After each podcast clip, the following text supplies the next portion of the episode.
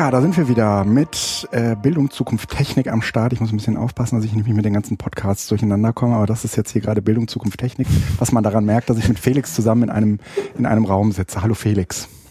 Hallo Guido. Und wir haben heute zwei äh, Gäste am Start, nachdem uns, äh, nachdem uns äh, Skype beim äh, bei der Verbindung nach Wien nicht abgekackt ist, haben wir dieses Mal gesagt, okay, einer ist zu wenig, wir machen es direkt mit zweien. Wer ist denn noch da? Hallo? Ja, servus, hier ist der Paul, Paul aus Frankfurt. Wunderbar. Und hier ist der René aus Wiesbaden. Ich äh, freue mich sehr, dass ihr, ihr den Weg in dieses Podcast gefunden habt und ich merke jedes Mal, dass wir jetzt durch dieses Skype-Schalten auf jeden Fall nochmal ganz andere Formate denken können, als wir es bisher getan haben, lieber Felix. Ja, ich, du möchtest gerne mit anderen und das ist okay, ich bleib trotzdem dabei. Ähm, wer ist denn eigentlich dieser Schäppler? Ich bin äh, Gesamtschullehrer in Wiesbaden und äh, beschäftige mich seit äh, einiger Zeit mit dem Thema, das wir heute besprechen wollen. Und äh, bin, und das sage ich mal vorneweg gleich mit dazu, dass da keine Missverständnisse entstehen, äh, in diesem Themenbereich auch recht aktiv für die Gewerkschaft Erziehung und Wissenschaft in Wiesbaden. Mhm. Also du bist sozusagen Lobbyist der Gewerkschaften. Ja. Ja. Mhm. Ähm, Lobbyist für Lobbyismus. So. Äh, damit hättest du auch das Thema gedroppt. Mhm. Oh, das war noch geheim, ne? Nein, was ganz wichtig ist zu sagen, damit wir die mh, Zuhörerinnen nicht zu lange im Dunkeln lassen. Ja, es wird heute um Lobbyismus gehen und wir werden uns die Frage stellen, wie viel die Bildung davon verträgt und wie viel nicht. Und deswegen haben wir zwei kompetente Gäste eingeladen. Das eine ist, wie gesagt, der René und der Paul, der muss sich jetzt auch noch mal kurz vorstellen. Ja, ich bin Paul Wege, ähm, bin Gymnasiallehrer hier in Frankfurt am Main und habe vor sieben, acht, neun, fast zehn Jahren eine Arbeitsgruppe bei Attac mitgegründet, die sich mit dem Thema Privatisierung von Bildung beschäftigt. Mhm. Ähm, es gab ein großes Privatisierungsprojekt hier in Frankfurt, bei dem vier Schulen neu gebaut bzw. renoviert wurden und ähm, das im Rahmen eines PPP-Projektes realisiert wurde. Private Public. Private Partnership oder öffentlich-rechtliche Partnerschaft. Private Public Partner Partnership. Mhm. Ja, genau. Ja. Mhm. mhm. Jetzt, ähm, ich bin ja immer so ein bisschen ähm, auch hinter die Kulissen. Also der ähm, Twitter-Name von Scheppler ist Scheppler. Richtig. Ähm, das, von René. Von René, ja, also von, mhm. von René Scheppler ist Scheppler. Das lässt sich soweit ganz gut ableiten. Äh, Herr Wege. Der, der Twitter-Name von Herr Wege ist nicht Herr Wege, sondern Steins Freiherr, weil die Schule, an der ich unterrichte, die Freiherr vom Steinschule ist. Und das ist eine dieser vier PPP-Schulen. Ah, okay. Also wir haben sozusagen Lobbyismus äh, durchdrungene Menschen heute Abend hier. Ja. Mhm. Genau, und wir sind, wir müssen mal so ein bisschen erklären, wie wir überhaupt dazu gekommen sind, uns mit diesem Thema auseinanderzusetzen. Also, ihr habt damit angefangen. In gewisser Weise schon. Aber äh, wir fanden zumindest dann auf Twitter sehr, näher, äh, sehr nahrhaften Boden bei euch. Äh, dann äh, haben wir äh, uns auf Twitter kurz äh, kurz geschaltet und anschließend. Ähm, Aber was war der Auslass? Anlass? Der ähm, Anlass? Es war nicht das Edu-Camp in Bielefeld. Nee, nee, nee. Es, es, es gab es gab meine, meines Wissens mehrere. Einer der Anlässe war auf jeden Fall der mh, Blogartikel von Labich, von äh, Thorsten Labich, äh, zu diesem, zu den Edu Days hießen die so mhm. ähm, einer äh, Ver Veranstaltung, die vor kurzem im äh, Betehaus. Im, nee, nicht im nee. Betehaus, äh, wie, wie, also auf jeden Fall in Berlin stattgefunden hat, mhm.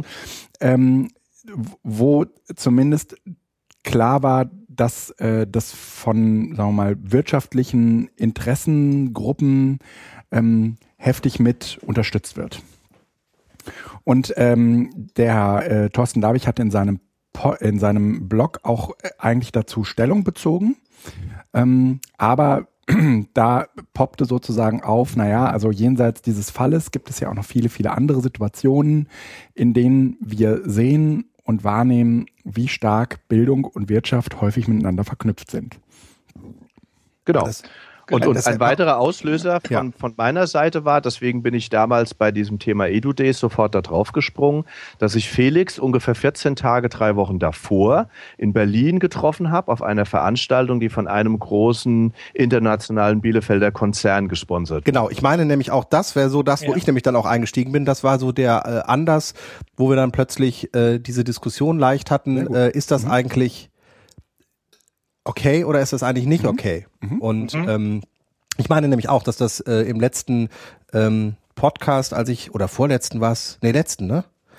Vorletzten, äh, als ich über die ähm, Veranstaltung an der ESBZ von äh, mit der Bertelsmann Stiftung äh, gesprochen hatte, wo aus ganz Deutschland die Leute zusammengerufen worden sind und ich mich eigentlich ganz positiv geäußert hatte, dass diese Zugkraft, die äh, Mannesmann, äh, nicht Mannesmann, Bertelsmann, die äh, Bertelsmann da hat, äh, einfach auch ähm, positive Effekte hätte.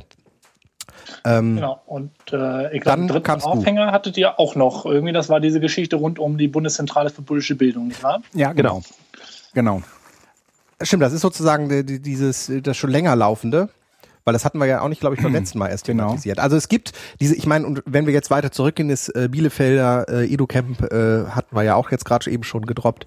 Ähm, da war ja sozusagen, ähm, da ist ja fast äh, die die EduCamp-Gemeinde äh, dran zerbrochen weil es die fundamentalen äh, Kritiker gab, die, also das Hintergrund des äh, Bielefelder EduCamp ist fast äh, in Gänze von Bertelsmann auch gesponsert worden. Ähm, allerdings hat sich Bertelsmann auf dem EduCamp selbst ziemlich zurückgehalten. Das heißt, das war sozusagen von denen taktisch sehr, sehr klug und hat natürlich die Kritiker äh, kein bisschen den Wind genommen, weil ähm, man natürlich genau darin dann überall die böse Absicht gesehen hat, dass sie sich ja nur damit schmücken wollen, falls das EduCamp mal so richtig erfolgreich wird und so weiter und so weiter. Ähm, und in der Tat sind ja danach die Bewerbung oder die Sponsoring-Geschichten rund ums EduCamp ähm, einfach nochmal verschärft worden, sodass eben das so nicht mehr möglich ist, dass ein Veranstalter einfach sich das EduCamp sozusagen kauft. Was ja auch damals nicht der Fall war, aber was man ja durchaus so hätte sehen können, dass das in Zukunft äh, vermehrt passiert. Was ist das Problem am Lobbyismus? Haben wir das nicht eigentlich immer schon? Ist das nicht politisch und gesellschaftlich nichts anderes als äh, eine Kanalisierung der Interessensvertretung und Ausweitung der demokratischen Prozesse? Letztendlich äh, kann man das natürlich so sehen und letztendlich ist es auch schon immer äh, ein Thema gewesen, das ähm, sozusagen äh, als fünfte, sechste Gewalt, wie man äh, es auch immer sehen will, ähm, auch ein Stück weit akzeptiert war. Ich denke, wir haben oder wir beobachten in äh, der letzten oder der jüngsten Vergangenheit eine gewisse Ausweitung, was ähm, Stiftungsgründung, Stiftungsaktivitäten, Vereinsaktivitäten auf diesem Bereich angeht, aber auch was Aktivitäten von äh, unmittelbaren Wirtschaftsunternehmen angeht. Und äh, die Problematik, äh, warum mich das Thema dann äh, doch auch äh, im schulischen Bereich so ähm, quasi überfallen hat, sage ich mal, ist die Tatsache, dass ähm, dieses Feld zunehmend als Themenbereich äh, entdeckt wird, dass wir im Bundestag, in den Landtagen äh, ständig Lobbyvertreter haben, die da bei den Politikern die Klinken putzen Ja. und äh, zu wohlfeilen Abendessen oder Veranstaltungen einladen. Ich glaube, das ist nichts Neues, äh, das kennen wir auch und ähm, damit äh, haben wir als Gesellschaft ein Stück weit umgehen gelernt. Ähm, inwieweit die Politiker damit bereits umgehen gelernt haben, ist äh, vielleicht eine andere Frage, die man dann jeweils am Einzelfall nochmal genauer betrachten muss. Aber ähm, das schulische Feld ist bisher eines, dass äh, dieser Lobbyattacke nicht gewachsen ist und den, der auch die Lehrer aus meiner Erfahrung heraus nicht gewachsen sind. Ich, Und da, und da ist, glaube ich, auch die große Veränderung zu der Frage von eben, was haben wir gegen Lobbyismus, gab es doch schon immer ähm, in der einen oder anderen Form ja. Aber im schulischen Umfeld, im Bildungsbereich war das immer so ein Tabuthema gewesen. Es gab mit Sicherheit mal den ortsansässigen Maler, der ein, eine Kiste Farbe sozusagen spendiert hat, um den Klassenraum seines Sohnes zu streichen. Ja. Aber die Dimensionen sind heute ganz andere. Und genau das, was René gerade gesagt hat, ähm, da, treffen, da treffen Welten aufeinander, die sich sonst nicht sehen. Und Also ja, ich würde gerne kurz äh, ähm, äh, ein bisschen differenzieren, damit wir jetzt das nicht zu sehr zusammenkriegen. Also wir haben einmal den Lobbyismus in seiner ursprünglichen Begriffsfindung, das ist sozusagen die, der Versuch der Einflussnahme auf die parlamentarischen Prozesse, Exekutive, Legislative, äh, ist. Das heißt also äh, quasi im, im, im Foyer, im Lo in der Lobby des äh, äh, Parlaments stattfindet, wo Interessensverbände koordiniert versuchen, durch persönliche Verbindungen zu den Politikern ihre Interessen durchzusetzen. Ja. Hier, was ihr jetzt beschrieben habt, ist ja sozusagen einmal die Arbeit am Parlament bei Bildungsthemen, aber auch das Klinkenputzen der Interessensgruppen nicht in der Lobby des Parlaments, also nicht in der Exekutive, mhm. also nee, nicht in der Legislative, sondern wirklich an der quasi Exekutive der Schule. Genau. Das heißt also, dass sozusagen diese Lobbyismus, äh, die Lobbyisten nicht mehr nur beim Parlament für Bildungsthemen vorsprechen, sondern zunehmend auch an den Schulen selbst und da findet die Überforderung statt. Ist das, ist das richtig? Also, dass wir dieses, dass, dass wir das trennen. Das geht also nicht nur um die, um die politische Einflussnahme, sondern sozusagen die Konfrontation der Lehrenden mit diesem, mit dieser Thematik. Also das, denke ich, äh, wäre, glaube ich, eine wertvolle Zuspitzung, denn das Thema allgemein zu behandeln, würde wahrscheinlich auch den Rahmen der äh, ja. Sendung heute sprengen. Ja. Wenn wir dann aber auf den äh, Bildungssektor äh, gucken, ist es genau das. Ich würde nicht nur die Lehrenden damit reinnehmen, die quasi mhm. mit dieser permanenten Bombardierung, nenne ich es mal jetzt ganz salopp, aus dieser Richtung überfordert sind und vielleicht damit umzugehen noch lernen müssen erst. Aber die Lernenden auch. Es noch. sind die Lernenden ganz ja. direkt, richtig, ja, die dort ähm, im Sinne Sinne einer Überwältigung, wenn wir da den Beutelsbacher Konsens dazu ziehen, ja. ähm, angegangen werden mit dem Ziel, und das sagen dann auch einzelne Stiftungen, einzelne Vereine ganz offen, mit dem Ziel eines Mentalitätswechsels innerhalb der Gesellschaft zugunsten eben dieser lobbyistischen Interessen oder Interessensvertreter. Ja, genau, da gibt es aus meiner Sicht nämlich auch nochmal zwei Formen. Ich habe mich ein bisschen mit dem ähm, äh, mit einem Papier vom, von Lobby Control beschäftigt. Ähm, da gibt es ein ganz, ganz klein, ein bisschen, bisschen leiser, weil mich, oder die anderen ja, äh, lauter, okay. also einfach. Ja. Ähm, und da gibt es nochmal zwei verschiedene Formen. Das eine ist tatsächlich ähm, eher so das, das Einflussnehmen auf, naja, bestimmte Standpunkte und Verhaltensweisen.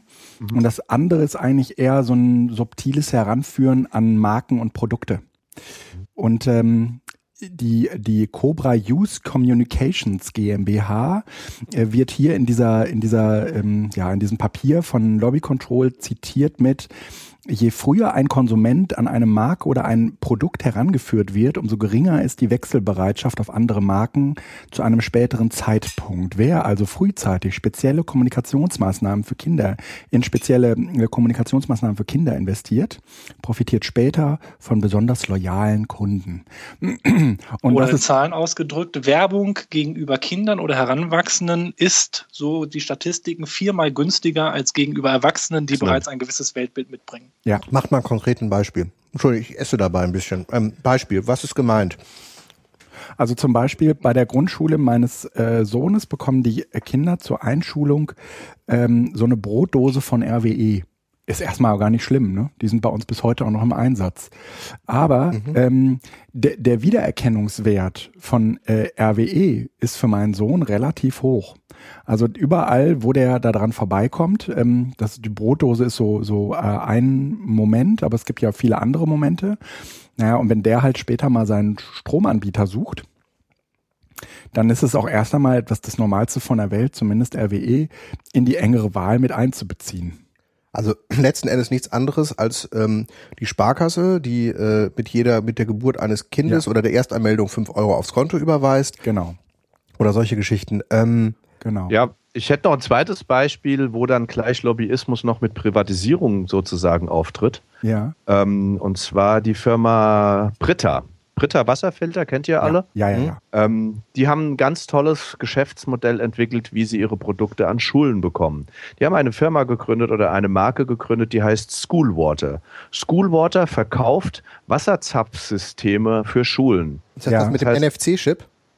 Genau. Ja, das heißt, ich habe ich hab so, eine, so eine Abfüllstation, da ja. gibt es dann mit Plupper und ohne Plupper. Am Ende ist aber ganz normales Trinkwasser aus der Trinkwasserleitung, das da rauskommt. Und die Flaschen sind mit einem Chip ausgestattet, den die Eltern dann kaufen und bezahlen müssen. Entweder pauschal mit einem Mal oder es wird nach Verbrauch abgerechnet. Mhm. Aber ich besetze damit nämlich sofort ein Thema als Firma Britta, die ja wieder zu einem anderen Konzern gehören, ähm, nämlich Wasser ist kein Recht für alle, sondern dafür muss ich bezahlen, auch an der Schule. Und schon, wenn ich sage, das kann ich den Kindern immer wieder jeden Tag damit mhm. transportieren, ist nur die, es ist ja nicht das Produkt Britta, das taucht nirgends auf, aber ich transportiere die Nachricht, ich muss dafür bezahlen. Ja. Ja, das ist auch nochmal, also ne, da geht's jetzt nur um das Product Placement. Das hat ja, so mit dem, ähm, mit dem, äh, was du, René, äh, äh, angesprochen hast, nämlich finde ich so die, die Verhaltensweisen zu beeinflussen. Also ne, Ja. so wie das äh, die neue soziale Marktwirtschaft macht oder diese Initiative neue soziale Marktwirtschaft macht, indem sie sozusagen bestimmte ähm, bestimmte Brandings als besonders cool auslobt und in Wirklichkeit ist es neoliberaler Scheiß. Ähm, das, äh, das ist nochmal aus meiner Sicht eine komplett andere Nummer. Ja? Genau. Also ich würde da auch äh, gerne mal so ein Beispiel äh, noch einbringen, das äh, mir oder uns hier in Wiesbaden besonders auf die Füße gefallen sind und das wir auch relativ intensiv äh, bereits bearbeitet haben. Ist das Network for Teaching Entrepreneurship, also Unternehmertumsschulen, äh, ein Verein, der sich das zum Ziel gesetzt hat Äh, und da ein, ein Schulbuch und Schulmaterial rausgibt und nicht nur das, sondern auch Lehrerfortbildung mit einem eigenen Schulcurriculum Mhm. bereitstellt. Und da finden sich quasi beide Dinge auf einmal wieder, so als, als Musterbeispiel. Du hast einmal die Werbung in diesem Schulbuch ganz massiv, auf mehreren Seiten wird da belobigend über äh, verschiedenste Unternehmen und werden die Unternehmensgründer vorgestellt mit Doppelseiten, mit Logo und allem drum und dran. Ja, also das geht äh, so weit, äh, um mal so, so ein Beispiel zu zitieren, dass da äh, im Verfassertext wirklich drinsteht, ohne dass es als Werbung gekennzeichnet ist. Zitat, übrigens besteht ihr leckeres Buttergebäck aus feinsten Zutaten und wird in Handarbeit von der Hofbäckerin täglich frisch hergestellt. Hervorzuheben sind der geringe Zuckeranteil, nur 30 Prozent von vergleichbarem Gebäck und der natürliche Geschmack durch Verzicht auf künstliche Aromen sowie Konservierungsstoffe. Zitat Ende. Kauft, Kinder, kauft, steht Lecker. Rewe im Regal irgendwie, ja. Beate Westphal und ihre Krass. Keksbank. Ganz lecker. okay. Aber dann auch auf der anderen Schiene so ein Mentalitätsding in, Ja. äh, in der ganzen Sache, ja. Und Ja. Äh, da so ein Beispiel mal, ja. Ja, sehr Äh, gerne. Da steht dann sowas drin wie, für eine Weile war sie sogar verheiratet. Aber auch das war alles andere als ein Erfolg. Mit 23 Jahren bekam Sarah einen Sohn. Sie hockte zu Hause, eine gelangweilte und völlig frustrierte Hausfrau und Mutter, finanziell abhängig von einem Mann. Sie führte ein Leben, das sie bei anderen immer verachtet hatte. Der Tiefpunkt war für sie, Sozialhilfeempfängerin zu sein. Was für eine Demütigung. Ja. Ja. Und das steht so in so einem Schulbuch für 14-, 15-jährige Mädchen. Da hast du ein Weltbild geschaffen, das ist klar. Ja. Ja, eindeutig. Frauen zurück an den Herd. So. Ähm, wie ist, wird das äh, Schulbuch eingesetzt? Also ist das sozusagen ähm, im Einsatz? Das äh, ist im Einsatz. Du darfst es, äh, das war vielleicht so ein kleiner Fehler meiner, äh, von meiner Seite her. Man darf es mittlerweile nicht Schulbuch nennen, denn Schulbuch, und das ist, äh, ist in. Hessen Ah, ja, ja. zumindest eine hohe Problematik. Was Ja. ist ein Schulbuch und so und wer bestimmt überhaupt, was ein Schulbuch ist. Das flutscht alles unter dem Titel Unterrichtsmaterial durch. Genau. Und äh, dann gehen die Lehrer zur Lehrerfortbildung. Bei der Anmeldung verpflichten sie sich bereits ähm, im Umfang von mindestens 50 äh, Stunden dieses NFTE-Curriculum dann an ihrer Schule umzusetzen. Der Schulleiter bestätigt das. Und dann werden da meistens Wahlpflichtkurse äh, gebildet daraus. Ja, und äh, da wählen sich dann die Schüler ein. Oder aber man wünscht sich seitens des Vereins auch, dass es dann in so Fächern wie Arbeitslehre oder Wirtschaft, je nachdem, welches an den Schulen dann immer verfügbar ist, quasi verankert wird. Ja, und dann wird das Material und das Schulbuch bereitgestellt, schön ausgearbeitet, aus den USA einfach Copy-Paste rübergezogen. Aber berichtet doch mal bitte von euren Schulen. Ist es da wirklich so, ähm, dass äh, ihr theoretisch in, frei seid in der Wahl der Unterrichtsmaterialien oder verständigt man sich in den Fachgruppen eigentlich auf ein bestimmtes Unterrichtswerk und das benutzen dann auch alle? Das generelle Unterrichtswerk ist sicherlich über die Fachkonferenz ähm, abzusegnen und da gibt es dann halt, was das Schulbuch angeht, auch ähm, ganz klare Vorgaben. Aber gerade wenn du in so Bereiche kommst wie, wie AGs, wie Wahlpflichtunterricht, ja, ähm, aber auch im regulären Unterricht ist ja Genau. letztendlich jeder Kollege, jeder Lehrer frei, äh, verfügbares Zusatzmaterialien. Material einzusetzen. Ja, genau. Ja, und äh, das ist genau das Einfallstor, äh, das dann solche Vereine, solche Stiftungen dann gerne nutzen, solches äh, Material kostenlos bereitzustellen. Und äh, im Idealfall ist das perfekt ausgearbeitet und der Lehrer muss es nur noch umsetzen. Ja, und äh, Ja, je einfacher, je bequemer es ist, desto äh, eher greift auch ein überlasteter Lehrer gerne mal zu, denke ich. Aber ist Also ich will da keinem Lehrer zu nahe treten, aber es, es zeigt die Praxis. Ja, wirklich? Ich, ich, ich frage das wirklich, weil ähm, ähm, das, dieses Material, ähm, was so eindeutig ähm, unreflektiert, also hochgradig reflektiert, aber äh, eindeutig äh, manipulierend äh, ist, ähm, äh, ob das wirklich eingesetzt wird. Also, Ja, ich, also- das ist ja, ich, ich, der Hintergrund ist, ähm, wir sind ja als Schule, ähm, als Lehrer äh, bei allem, was wir diskutieren, darüber, wo die, dass die Kinder über ihre äh, Löcher in den Klassenräumen äh, über die Smartphones und sonst was ja alles äh, theoretisch die, die Hoheit über das Material verloren haben, doch irgendwie äh, haben wir das noch in der Hand, welches Material eingesetzt wird. Ja, aber da, da ist genau dieses Problem, das äh, René ganz am Anfang äh, geschildert hat, dass da jetzt ähm, die, die Qualität des Materials ein anderes geworden ist. Da steht nicht mehr vorne drauf Rewe oder Nestle oder irgendwie das ein Produktname, sondern da wird, da wird eine Botschaft transportiert, da wird eine Erwartungshaltung transportiert. Ähm, die steht da, die steht da im Text so mit drin. Und da muss ich aus eigener Erfahrung sagen, wir haben das gerade diskutiert an der Schule. Wir haben angefangen, sowas wie so ein Code of Conduct zu, zu bauen, um, um, um zu verstehen überhaupt, mit was haben wir es da zu tun, wenn ein Unternehmen zu uns kommt und sagt, wir machen das und das für euch. Da haben wir gesagt, also haben damals die Kollegen gesagt, ja, ist alles kein Problem, dann mach doch, mach doch, mach doch. Und ich habe immer gesagt, passt auf, die wollen irgendwas. Nein, die wollen nichts, die wollen nichts. Das Ergebnis war nachher tatsächlich gewesen, dass die auf der offiziellen Abiturfeier der Schule, also wo die Abiturienten ihre Abiturszeugnisse in einem offiziellen Feierstunde überreicht bekommen, ist dieses Unternehmen auf die Bühne gegangen und hat eine kleine Rede gehalten und einen Schüler mit einem Geldpreis besonders ausgezeichnet. Also das ist äh, das eine und das andere ist, dass wirklich äh, das ziemlich verdeckt geschieht. Ja, also das, äh, also das Beispiel, was ich genannt habe, kommt damit um die Ecke zu sagen, wir wollen Selbstvertrauen, wir wollen Unternehmergeist in, in öffentlichen und privaten Schulen stärken.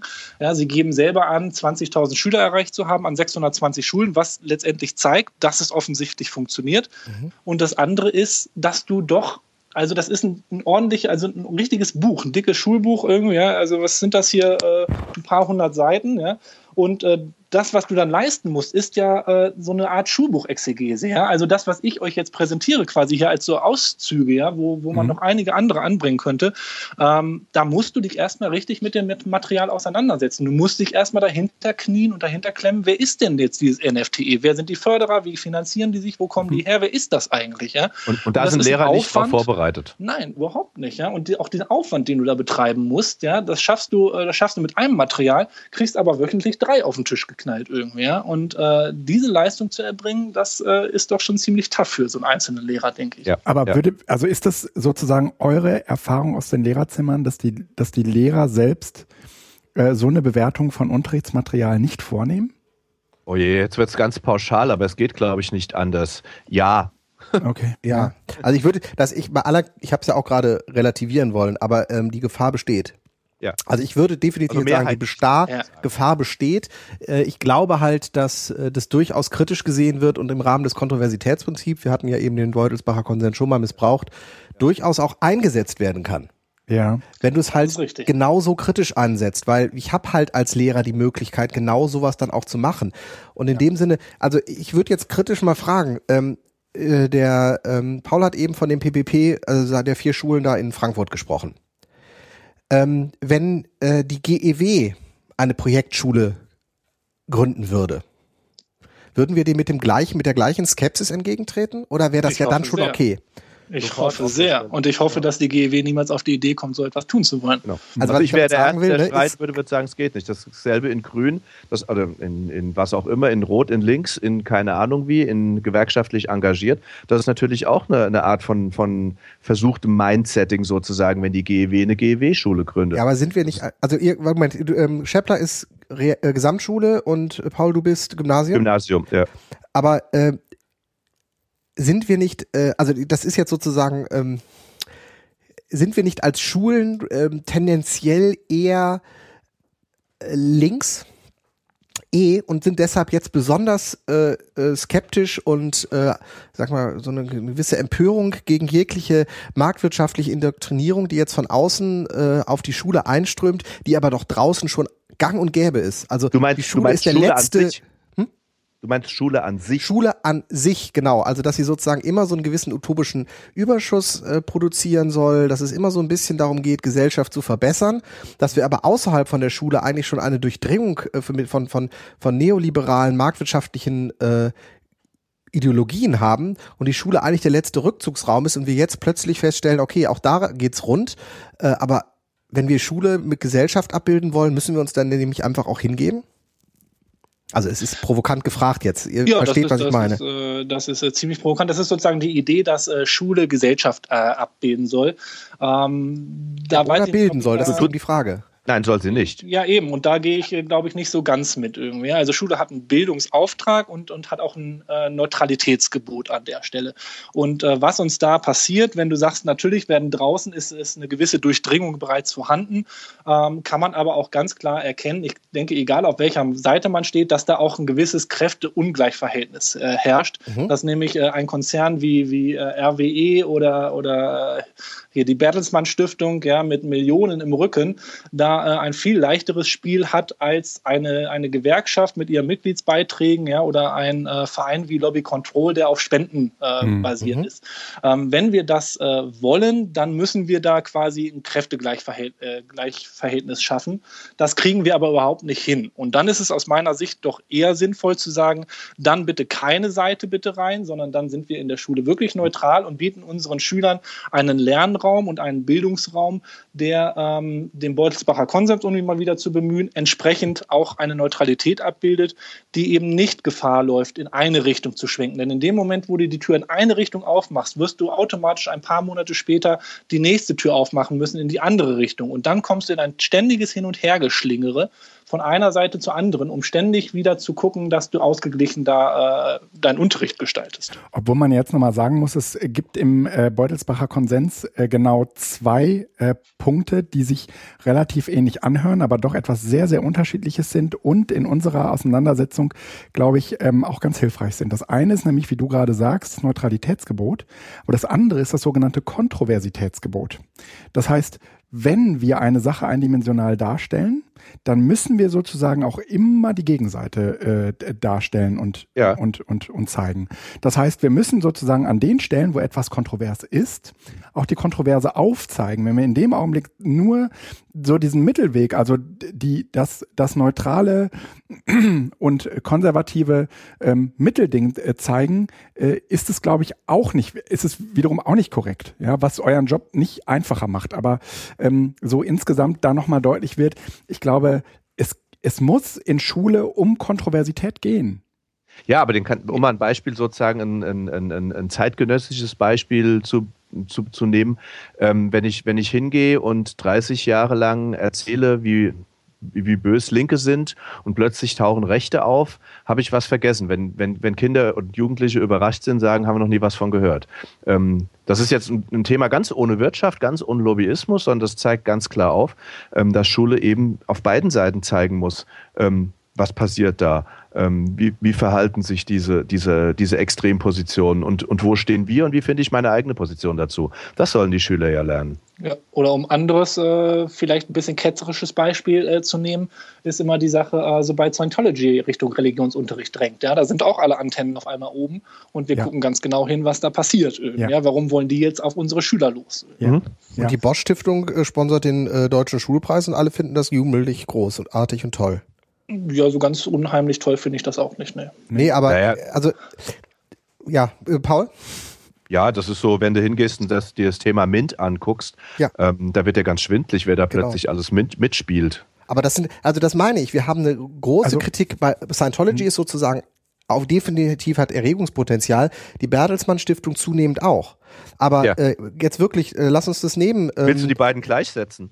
Nein, weiß Gott nicht, aber es sind alles, äh, es sind letzten Endes, äh, ist es Lobbyismus unter dem erweiterten Feld, was wir am Anfang gesagt haben, nämlich Einflussnahme in der Schule. Und ja, wenn wir das so sehen, äh, die Robert Bosch Stiftung macht das genauso mit dem Deutschen Schulpreis und der ist 100% etabliert und alle richten sich danach. Und MINT wird von allen Schulen, also ich meine, eine Schule, die heute nicht MINT-Schule ist, ja. ist ja eigentlich äh, schon weg vom Fenster. Das ist ja sozusagen äh, das, das Aushängeschild, was sich äh, jede Schule an die Tür hängt. Und auch das ist vollkommen unkritisch gesehen, weil man da sagt, nee, das ist für die deutsche Wirtschaft ein ne wichtiges Ziel, dass wir hier unsere Naturwissenschaften und Informatik weiter stärken. Aber das ist doch Lobbyismus. Ja, genau, aber wir sehen das da positiv. Ziel für die deutsche Wirtschaft. Wir sehen das aber positiv. In den Schulen sind das, also ist der Schulpreis und MINT sind eindeutig positiv. Also wenn man in diese Richtung sich entwickelt, ist es positiv geht es denn aber bei Bildung darum, die deutsche Wirtschaft zu stärken?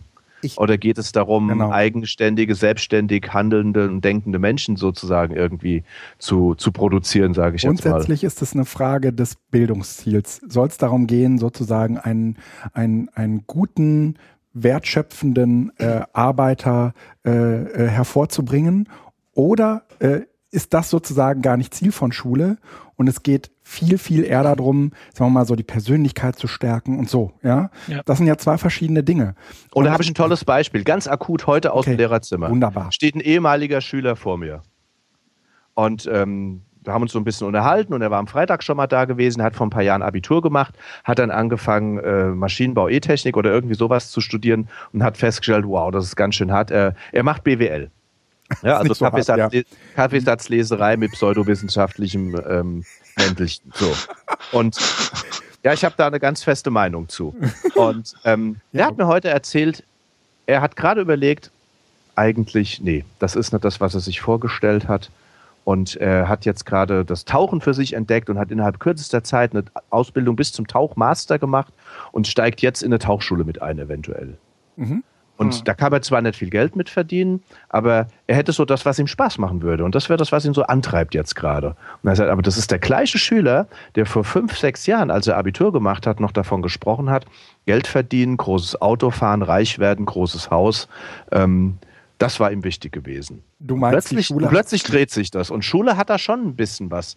Ähm, mit einem Einfluss drauf, wie das dann nachher weitergeht. Mhm. Im positiven also, Sinne. Ja, ja, ja, aber das ist, ja, Genau, es ist ja dann sozusagen die, die Frage, was für, für Gesellschaftsbilder werden da auch produziert. Ja, wenn wir in Schule so weit gehen, dass wir sagen, dass Schule offensichtlich dann nicht mehr den Auftrag der Bildung hat, sondern den Auftrag der Ausbildung mhm. für eben dann einen Arbeitsmarkt oder mhm. für eine Wirtschaft. Und diese Wirtschaft braucht ja dann auch äh, gewisse, gewisse Personen oder gewisse äh, Gesellschaftsbilder. Und wenn die dann in der Schule auch noch transportiert werden, ja, dann ist das ja, dann ist das ja quasi ein Teufelskreis, aus dem du dann irgendwann nicht mehr rauskommst. Ja, genau. weil du dann nur noch äh, ähm, für ein gewisses Ziel, nämlich äh, die Wirtschaft sagt, wir brauchen in 20 Jahren bitte so und so viel Facharbeiter davon, so und so viel Facharbeiter davon oder wie auch immer.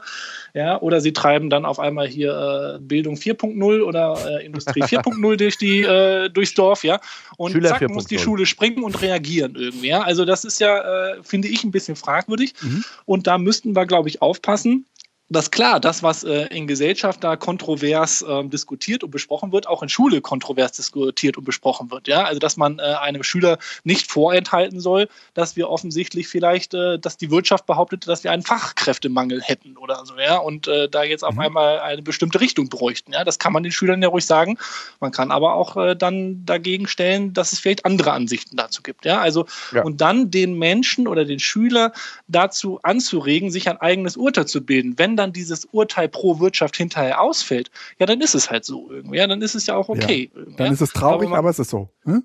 Naja, gut, aber ich meine, wir halt, brauchen ja die Wirtschaft. Sein. Wir sind ja hier nicht diejenigen, die sagen, die Wirtschaft wollen wir morgen bitte eingestampft wissen. Genau, ja, genau. Und äh, dann machen wir hier alle wieder zurück zu den Wurzeln und äh, klettern zurück auf die Bäume. Ja, das geht ja auch nicht. Aber dann kann ich zumindest sagen, dann habe ich alles dafür getan, dass der Schüler, wenn er sich entscheidet für Pro-Wirtschaft, auf jeden Fall einen Weg gehen wird, wo er immer wieder das reflektiert und darüber nachdenkt und darauf achtet, auf das, was er tut.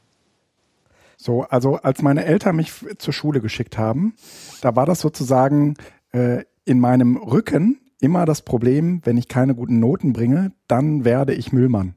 Kennt da ihr das? Zum Müll. Ja, ja, genau. Ja, ja. ja? Das ist aber sozusagen ja ein. Ja, bei mir ist es immer, wenn du nichts wirst, wirst du Lehrer. Oh. und? Hat geklappt, ne?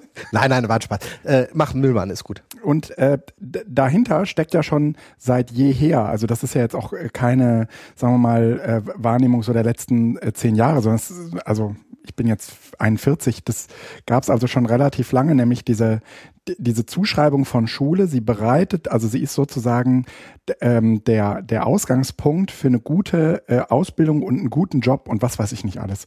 Und das trägt sich natürlich bis heute, ist aber aus meiner Sicht ein gigantischer Fehlschluss. Ja. Der, und jetzt muss man sich fragen, woher kommt das eigentlich? Ja, offensichtlich äh, liegt es entweder daran, dass während dass, dass äh, all diese Lehrer so äh, wirtschaftsnah sind und sagen wir mal, äh, das für sich auch erkannt haben, dass wir die Schülerinnen in ähm, so ein System, ähm, also für so ein System fit machen müssen. Oder aber Lobbyismus hat einfach ganz gut funktioniert. Das ist, ne? Und dann kommt dieser, dieser Mentalitätswechsel, den ich angesprochen habe. Ja, das, was ja. äh, ständig kolportiert wird und auch in Schulen mittlerweile relativ stark kolportiert wird, ähm, ist diese permanente äh, Chancengleichheit. Ja, also jeder hat jederzeit alle Chancen mhm. und kann jederzeit alles erreichen, wenn er sich nur entsprechend anstrengt. Ja? Und äh, wenn er, wenn er dann scheitert, ja, dann ist er mal selber schuld. Dann ja, hast du genau. dich halt nicht ordentlich angestrengt oder hast deine Chancen, die wir dir ja alle aufgemacht haben, ja, dann hast du die halt nicht gescheit genutzt. Bist du selber schuld. Ja, jeder ist seines eigenen Glückes Schmieds. Und was mhm. damit passiert, ist letztendlich ja. so ein bisschen auch, und das ist, glaube ich, auch ein bisschen Ziel der ganzen Aktion dann, die Auflösung des Sozialzusammenhalts innerhalb der Gesellschaft. Ja, ja. dann mit dem Finger auf jemanden zu zeigen, der es eben gerade mal nicht schafft oder aus irgendwelchen Gründen gerade auch mal gescheitert ist, was ich für einen vollkommen legitimen Vorgang halte, dass jemand auch mal scheitert. Da wird dann aber der Finger drauf gehalten und wird gesagt, ja, hier deine Chancen hast du nicht ordentlich genutzt. Und du bist selber schuld, sieh zu, dass du wieder auf die Beine kommst, du hast doch alle Chancen mhm. gehabt oder wir geben dir auch wieder neue Chancen, ja, und mhm. sieh zu. Aber helfen tun wir dir erstmal an der Stelle vielleicht nicht. Ja. Was ist denn die Alternative? Nee, warte, warte, warte, warte mal eben. Kennt ihr dieses großartige äh, Comic mit diesen zwei Antilopen, wo die eine Antilope sagt, du kannst alles im Leben erreichen, sagt die andere Antilope, äh, aber ich bin arm. Sagt die andere Antilope wiederum, oh, dann nicht.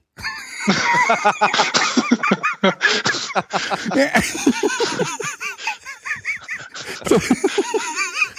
Ja, ne? ja, so ist es halt bei Antilopen zu Hause. Ne? Ja. Aber es fängt doch schon damit an, ähm, dass, dass die, dass, äh, so wie bei Guido war das bei mir auch gewesen, wenn du nichts wirst, wirst du Müllmann. Ja. Äh, willst du das? Ähm, dass das mit einem, mit einem Beruf eine, eine, eine, eine Stellung in der Gesellschaft sozusagen verbunden wird und auch ähm, Erfolg oder Misserfolg irgendwie an dieser Stellung sich misst. Ne? Ja. Ähm, äh, wenn, du, wenn du sozusagen zu denen gehörst, die den Dreck anderer wegräumen, bist du ja in den Augen vieler ein Versager. Das mhm. stimmt. Ja? Ähm, ja, das, was ich wenn man aber mal das System umdreht ja. und sagt, pass mal auf, ähm, eigentlich müssten die, die das machen, am meisten Geld verdienen, weil die räumen den Dreck von den anderen weg. Dann, dann, dann erntest du irritierte Blicke. Ja? Und, und das ist das, was eben dieser Lobbyismus ganz gut schafft. Und die lustige Vorstellung von des Neoliberalismus auch immer wieder sozusagen uns, uns äh, transportiert und, und mitteilen will. Ähm, du musst erfolgreich werden, du musst reich werden, du musst eine tolle Position irgendwo in einem großen Unternehmen haben. Alle anderen sind nichts wert. Ja. Und ja. das gebetsmühlenartige Wiederholung, wissen wir, fruchtet bei dem einen oder anderen. Jetzt darf der Felix was. Nein, ich, äh, ich reiß so viele Dinge an. Ich, ich bin ja, ja, immer, ich muss ja immer nachdenken. Das ist das Blöde an so einem Podcast. Man kann nicht einfach mal fünf Minuten leise sein. Da muss immer irgendjemand reden. Ähm, Kein Problem. okay, lass uns einfach mal fünf Minuten schweigen. Ähm, nein, das ist, äh, ich, äh, ich knapse wirklich noch daran rum. Also ich glaube, wir brauchen, ich knapse noch daran rum, welchen Bildungsauftrag wir haben, wie wir den beschreiben mhm. und ähm, wie wir das mit Lobbyismus in Zusammenhang bringen. Weil ähm, äh, erstens möchte ich wirklich gerne nochmal thematisiert wissen, warum wir bei Bertelsmann tendenziell ähm, zurückziehen und ähm, beim äh, bei der Robert Bosch Stiftung aber äh, mhm. vorbehaltlos äh, auf jeden Fall alle Schulen rühmen, die jemals oder in Zukunft diesen und ja auch uns sogar danach ausrichten. Also ich meine, Schulinnovation mhm. geht ja von diesem Schulpreis aus und er ist und ich, das würde ich dann, glaube ich, jetzt schon über einen Kamm scheren. Die Dinge, die die Robert Bosch Stiftung mit ihrem Schulpreis intendiert, sind nicht so fundamental anders als die, die die Bertelsmann Stiftung äh, macht.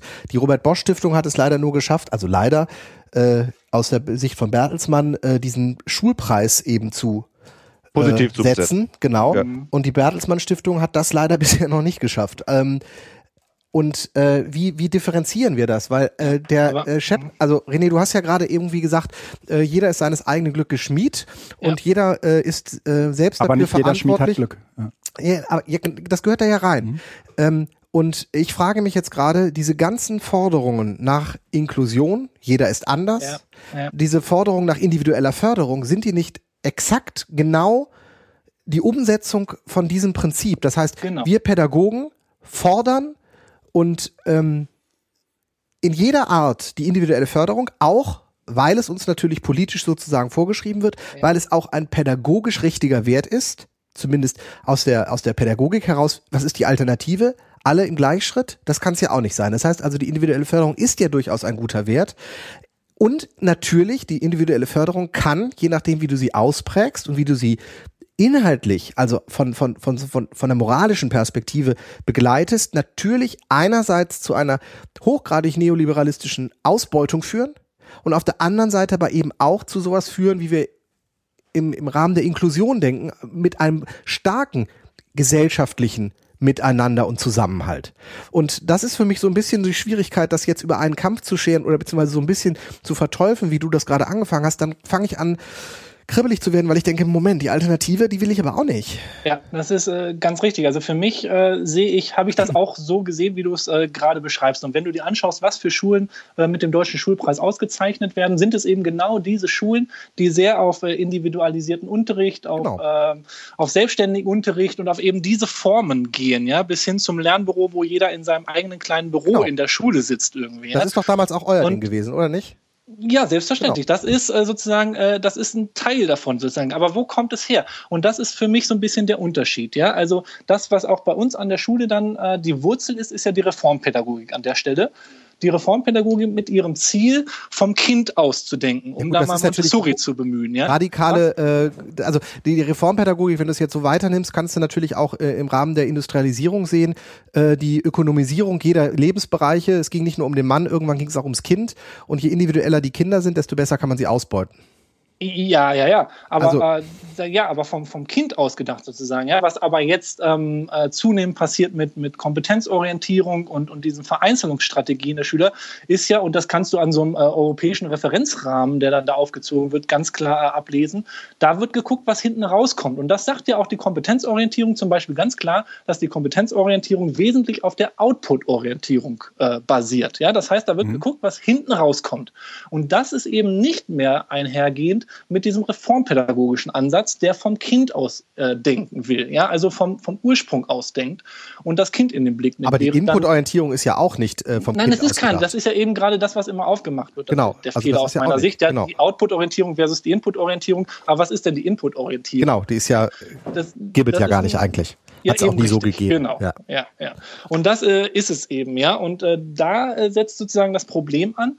Und wenn du jetzt fragst, was äh, ist sozusagen der Unterschied zwischen der, der Bosch Stiftung und der, der Bertelsmann Stiftung, ja, die Bertelsmann Stiftung geht da ganz offensiv äh, vor, ja. Also wenn du da Schriften von, von dem Gründer Mohn liest, irgendwer, ähm, der sagt ganz klar, das Ziel seiner äh, Stiftung ist es, jetzt Zitat, eine Systementwicklung, die gleichermaßen in allen gesellschaftlichen Bereichen unverzichtbar ist.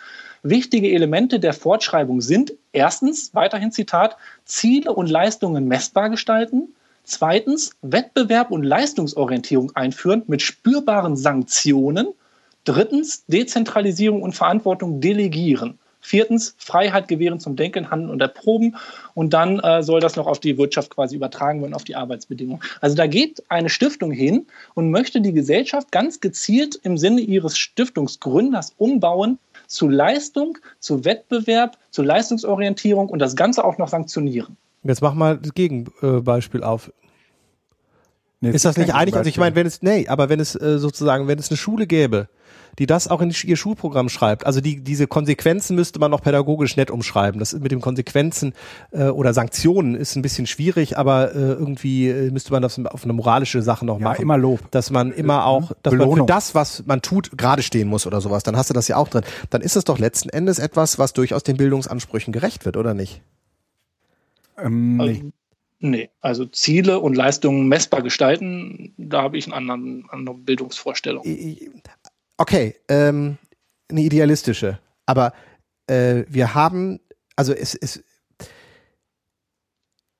ja, da, okay. Du, wird, du musst im Grunde genommen dann den kompletten Bildungsbegriff in Frage stellen, der aber mit der aktuellen Schule halt überhaupt nicht mehr matcht. Weil Schule, so wie wir sie kennen, ähm, ist halt immer eine Schule der Leistungsmessung und Bewertung. Weil das ist sozusagen der, der Kernbereich von Schule. Ja, wir müssen im Grunde genommen weiterdenken und überlegen, ja. wie wäre denn Schule ja. im digitalen ohne Leistungsmessung, ohne Zertifikate, ähm, weil das ist ja die letzte Konsequenz. In dem Moment, wo ich die Messung abgebe, gebe ich auch das Zertifikat ab. Das heißt also sowohl was die Abschlüsse, also wie die mittleren Abschlüsse wie die oberen Abschlüsse angeht, die würden dann wegfallen. Naja, also wenn man es mal so ganz bildungsidealistisch nimmt, dann war es ja, war Bildung ja in erster Linie mal dazu da, Menschen zu emanzipieren. Mhm. Dann kam die äh, Industrialisierung und es hat gezeigt, na, das mit dem Emanzipieren ist ein bisschen doof. Das geht halt äh, nicht richtig auf. Wir können keine äh, Leute ähm, an den Maschinen gebrauchen, die emanzipiert sind. Wir brauchen Menschen, die da funktionieren. Und, hm? ja, und, ja, am, an, und am anderen Ende brauchen wir auch Menschen, die funktionieren, nämlich nicht nur an der Maschine, sondern da, wo Militär und, und solche Dinge ja. Thema waren, da kam nämlich dann plötzlich sozusagen die obere Bildung an, die hohe Bildung an. Ähm, das war aber Offiziersausbildung gewesen, schlicht und ergreifend. Das Gymnasium ist aus der Offiziersausbildung entstanden da kenne ich mich nicht hm. mit aus, aber ich, ja. würde, ich würde schon, ähm, ich würde und, schon und da, und, und da gab es dann, und das ist das, wo ich jetzt gerade so stillschweigend vor mich hingegrübelt habe, irgendwo zwischendrin muss was passiert sein. Mhm. Ja. ja. Und, und dieses Zwischendrin, ein großes Zwischendrin war tatsächlich, nachdem wir das so ein bisschen sortiert hatte, ne, für die, für die, für die Maschinen, für die Maschinenbediener hatten wir den einen Bildungsgang und für die Offizierslaufbahn hatten wir den anderen Bildungsgang. Und dummerweise haben dann die Offiziere dafür gesorgt, dass sowohl in der einen als auch in der anderen Gruppe ganz viele, ähm, vor allem Männer, ums Leben gekommen sind. Mhm. Es war so in den späten 30ern, frühen 40ern Jahren. Ne? Mhm. Und ähm, plötzlich, und da passierte dann nämlich Folgendes, plötzlich öffnete sich nämlich Gymnasium ganz stark nach unten, ah, weil okay. eben Ingenieure und, und, und höher qualifiziertes Personal gefehlt hat. Und da war diese, da war diese Durchdringung auf einmal möglich gewesen. Und das Problem ist, wenn du, ein, wenn du ein System hast, das, das du einmal so aufgemacht hast, das kannst du nicht einfach wieder zumachen und sagen, jetzt machen wir das wieder dicht. Und da kommt eben genau dieser Gedanke jetzt wieder her, weil wir reden immer, wenn wir über Lobbyismus reden, reden wir natürlich auch über Privatisierung von Bildung. Mhm. Ja, das, das eine hat mit dem anderen immer ganz eng zu tun. Und da tauchen jetzt dann diese, diese vielen Privatschulen auf, wo dann auch wieder wirtschaftliche Interessen stehen, wo Lobbyisten dafür sorgen, indem sie nämlich in den, in den Lobbys sozusagen ein- und ausgehen, dass es zum Beispiel bei uns um die Ecke eine private Berufsschule gibt, Achtung, duale, duale Ausbildung, da war, war vorhin schon mal kurz was gewesen, eine private Berufsschule gibt, die nur Rewe-Azubis ausbildet. Und die, die, die haben sogar in den Ausbildungsverträgen schon drinstehen, dass sie sich verpflichten, auf diese Schule zu gehen. Die dürfen gar nicht auf eine staatliche Berufsschule gehen. Und da wird halt, da wird halt im Sinne von Rewe ausgebildet. Okay. Ja, aber, ja. für die Traps, ne? Ja. Und äh, so, das ist ja ganz weit weg von, wir wollen Menschen emanzipieren. Also wenn wir uns nochmal zurückbesinnen auf das, was hm. Entschuldigung, Felix, hau rein. Nee, ich, äh, das, der, der, ähm, Paul hat da gerade einen. Ähm, Dann führ den mal zu Ende. Nein, einfach einen, einen Aufschlag gemacht und den würde ich gerne mal eben kurz noch durchdenken, weil ja. der ist war für mich jetzt so auch neu. Ich finde es hochgradig spannend. Ich fasse noch mal eben kurz zusammen, weil ich glaube, viele haben das zum ersten Mal gehört. Und du korrigierst mich, Paul. Ähm, wir hatten ähm, ganz grob Anfang äh, des letzten Jahrhunderts im Wesentlichen zwei Schulformen. Wir hatten unten so die Volksschule. Grundbildende Schule, Volksschule und dann das Gymnasium. Mhm. Ähm, und äh, das Gymnasium war im Grunde genommen eine absolute Kader, Elite-Kaderschule. Mhm. Und der Rest ging zur Volksschule, machte seine Ausbildung und so weiter. Und mit dem Wegbrechen der, also beide ähm, Schulformen haben natürlich extrem gelitten mhm. ähm, mit dem Zweiten Weltkrieg, aber äh, wenn natürlich äh, bei einer Schule, kleineren. die auf kleineren Gruppe welche wegbrechen, ist das ein größerer Aus, äh, genau, also gibt's, hat das größere Konsequenzen und deshalb hat sich sozusagen das Gymnasium, um sich zu, also die, die, die Idee des Gymnasiums als Elite-Kaderschule äh, musste sich quasi öffnen, um überhaupt das Bestehen zu sichern und hat damit sowas wie, ist zu sowas wie einer allgemein bildenden Schule geworden. Genau. Und, und den Trend sieht man ja heute noch. Aber ist ähm, das, der, der, ist ja ungestoppt, ist dass, das Problem dass, dass sozusagen alles ins Gymnasium trennt, um Abitur zu machen. Genau, aber ist nicht ne? das Problem, das ist ja der, der, der Anspruch dahinter, ist ja eigentlich ein richtiger, dass wir allen die Möglichkeit geben, eine gleiche Bildung zukommen zu lassen und eben nicht ja. mehr wie vorher sozusagen schon mit der Schulform trennen, was hinterher aus denen wird. Also ist das Problem ja eigentlich, dass wir die diese Öffnung des Gymnasiums in die Mitte der Gesellschaft ähm, nicht zu Ende gedacht haben und sozusagen eine einheitliche Schule eingeführt haben. Genau, weil jetzt, jetzt, jetzt wird es auf einmal kritisch, weil Gymnasium und daran anschließend, das ist ja das, so eine, so eine, so eine ähm, dauernde Wiederholung braucht halt auch ihre Zeit, bis sie wirkt. Und wenn ich sage, ich öffne das Gymnasium für alle, damit alle die gleichen Chancen haben, da in diesem Zusammenhang kommt das ja auch wieder, alle können auf die weiterführende Schule genau. gehen, alle sollen aufs Gymnasium gehen und jeder soll die Möglichkeit haben, die gleiche, die gleichen Bildungsinhalte mitzunehmen, indem er dann vielleicht auch nur studiert. Ähm, machen wir uns nichts vor, das brauchen wir gar nicht in diesem Sinne. Ja, äh, oder? Ja, weil, also, weil das sortiert sich, also aus so. Jeder soll doch die Chance haben, das zu tun und wer es nicht schafft, hat halt selbst haben, Schuld. Genau. Genau. So ähnlich, genau. Ja, aber, aber es darf nicht der Zwang sein, dass ich es machen muss, damit es danach weitergeht. Und so hat sich dann nämlich entwickelt. Die Entwicklung ah, ging ja dann weiter. Okay, du meinst äh, sozusagen, äh, die Bewertung der Abschlüsse war in der Gesellschaft in der Form, dass man gesagt hat, äh, wenn du ins Gymnasium kommst, bist, kannst du überhaupt etwas werden und wenn du das nicht schaffst, bist du eigentlich außen vor.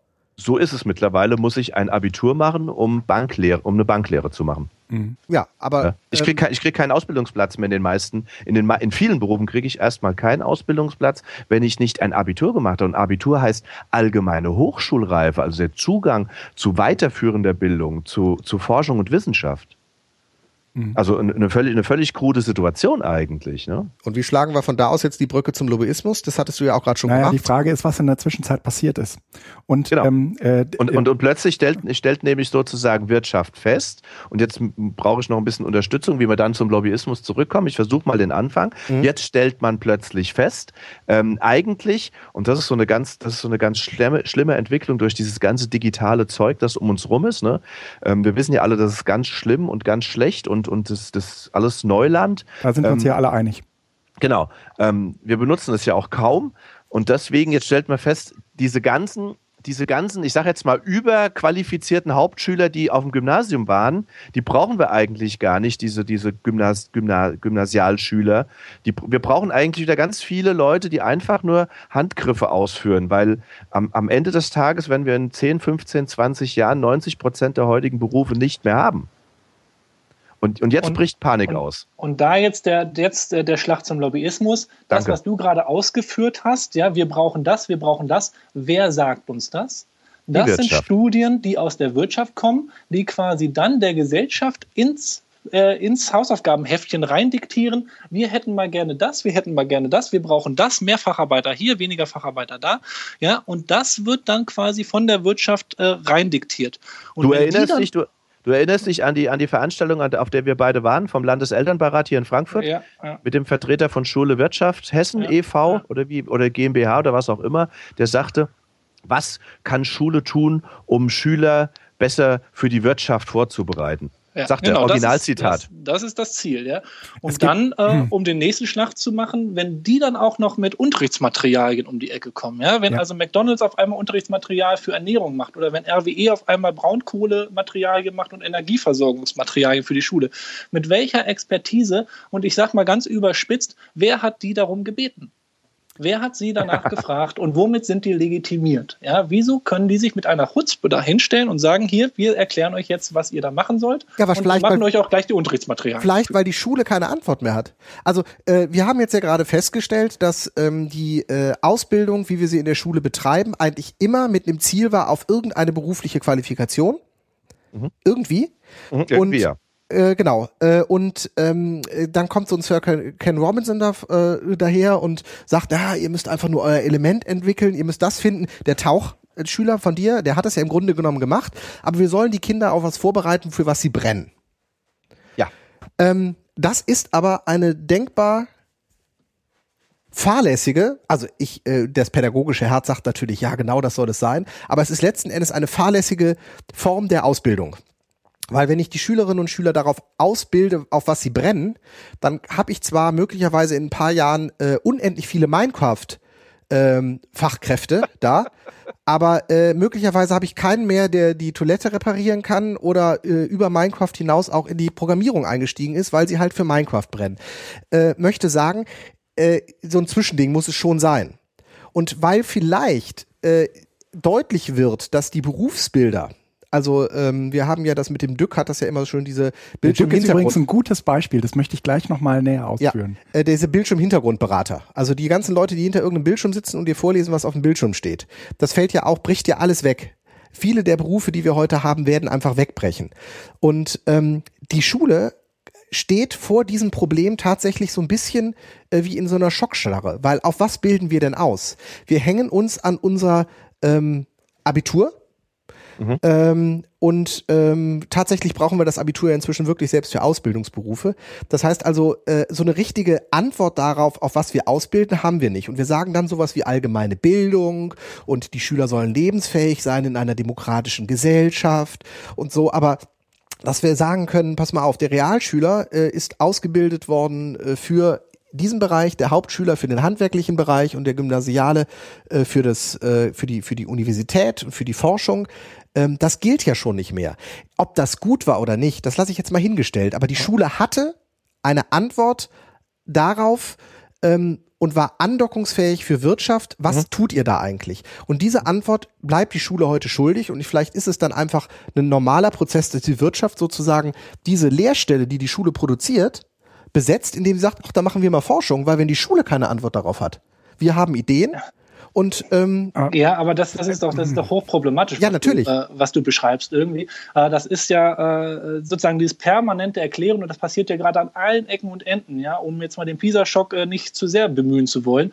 Das permanente Erklären ja. der Schule gegenüber und dem einzelnen Lehrer sogar gegenüber einer gewissen Unfähigkeit und eines Scheiterns und eines äh, sozusagen nicht mehr gerecht der Gesellschaft agierens. Ja, also das ist ja, das wird uns ja ständig vorgehalten. Aus einer gewissen Richtung wird uns ständig erklärt, das, was wir machen, sei nicht ausreichend, das mhm. sei nicht mhm. richtig, das sei nicht mehr zeitgemäß. Ja, aber wenn man dann mal guckt, wer uns das permanent erklärt, ja, ich denke, wenn man da genauer hinguckt, dann wird einem auch relativ schnell klar, dass das vielleicht nur eine Seite ist, die wir da permanent hören, aber mit einer mit einer gewissen Energie.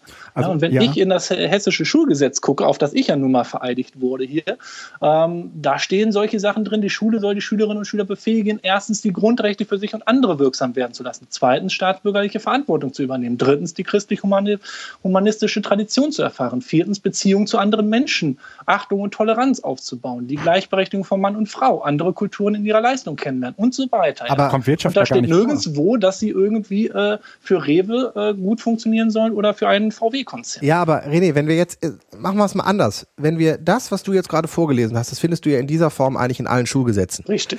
Ähm, nehmen und versuchen, also und ich glaube, dass wir einen gesellschaftlichen Konsens darüber finden, dass das tatsächlich heute auch immer noch wichtige, äh, wichtige Ziele sind. Äh, die müssten wahrscheinlich ergänzt werden, einfach durch, äh, durch verschiedene Medienformen, die wir einfach inzwischen haben und andere äh, Umsetzungsmöglichkeiten, wie man, als wie man die damals gedacht hat. Aber wenn wir diese Sachen nehmen und überlegen uns, wie würden wir heute Schule denken, wenn wir das wirklich als Ziel hätten, dann würde Schule ganz, ganz anders gestaltet sein als das, was wir heute eigentlich machen.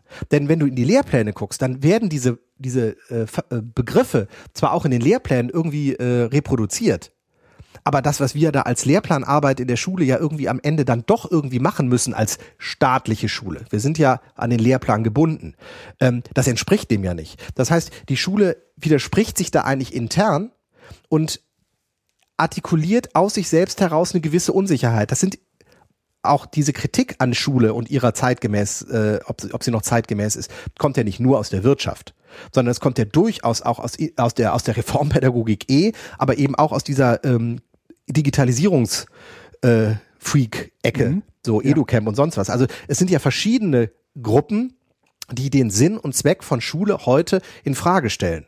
Und vielleicht ist es tatsächlich so, also wir sind im Moment definitiv angreifbar auf diesem Lobbyismus, aber ich glaube, es liegt auch daran, ähm, dass wir nicht, also wir als Lehrer, als, als Bildungsmenschen nicht die richtigen Antworten darauf haben. Ich mache ein Beispiel. Ich bin überzeugter Katholik.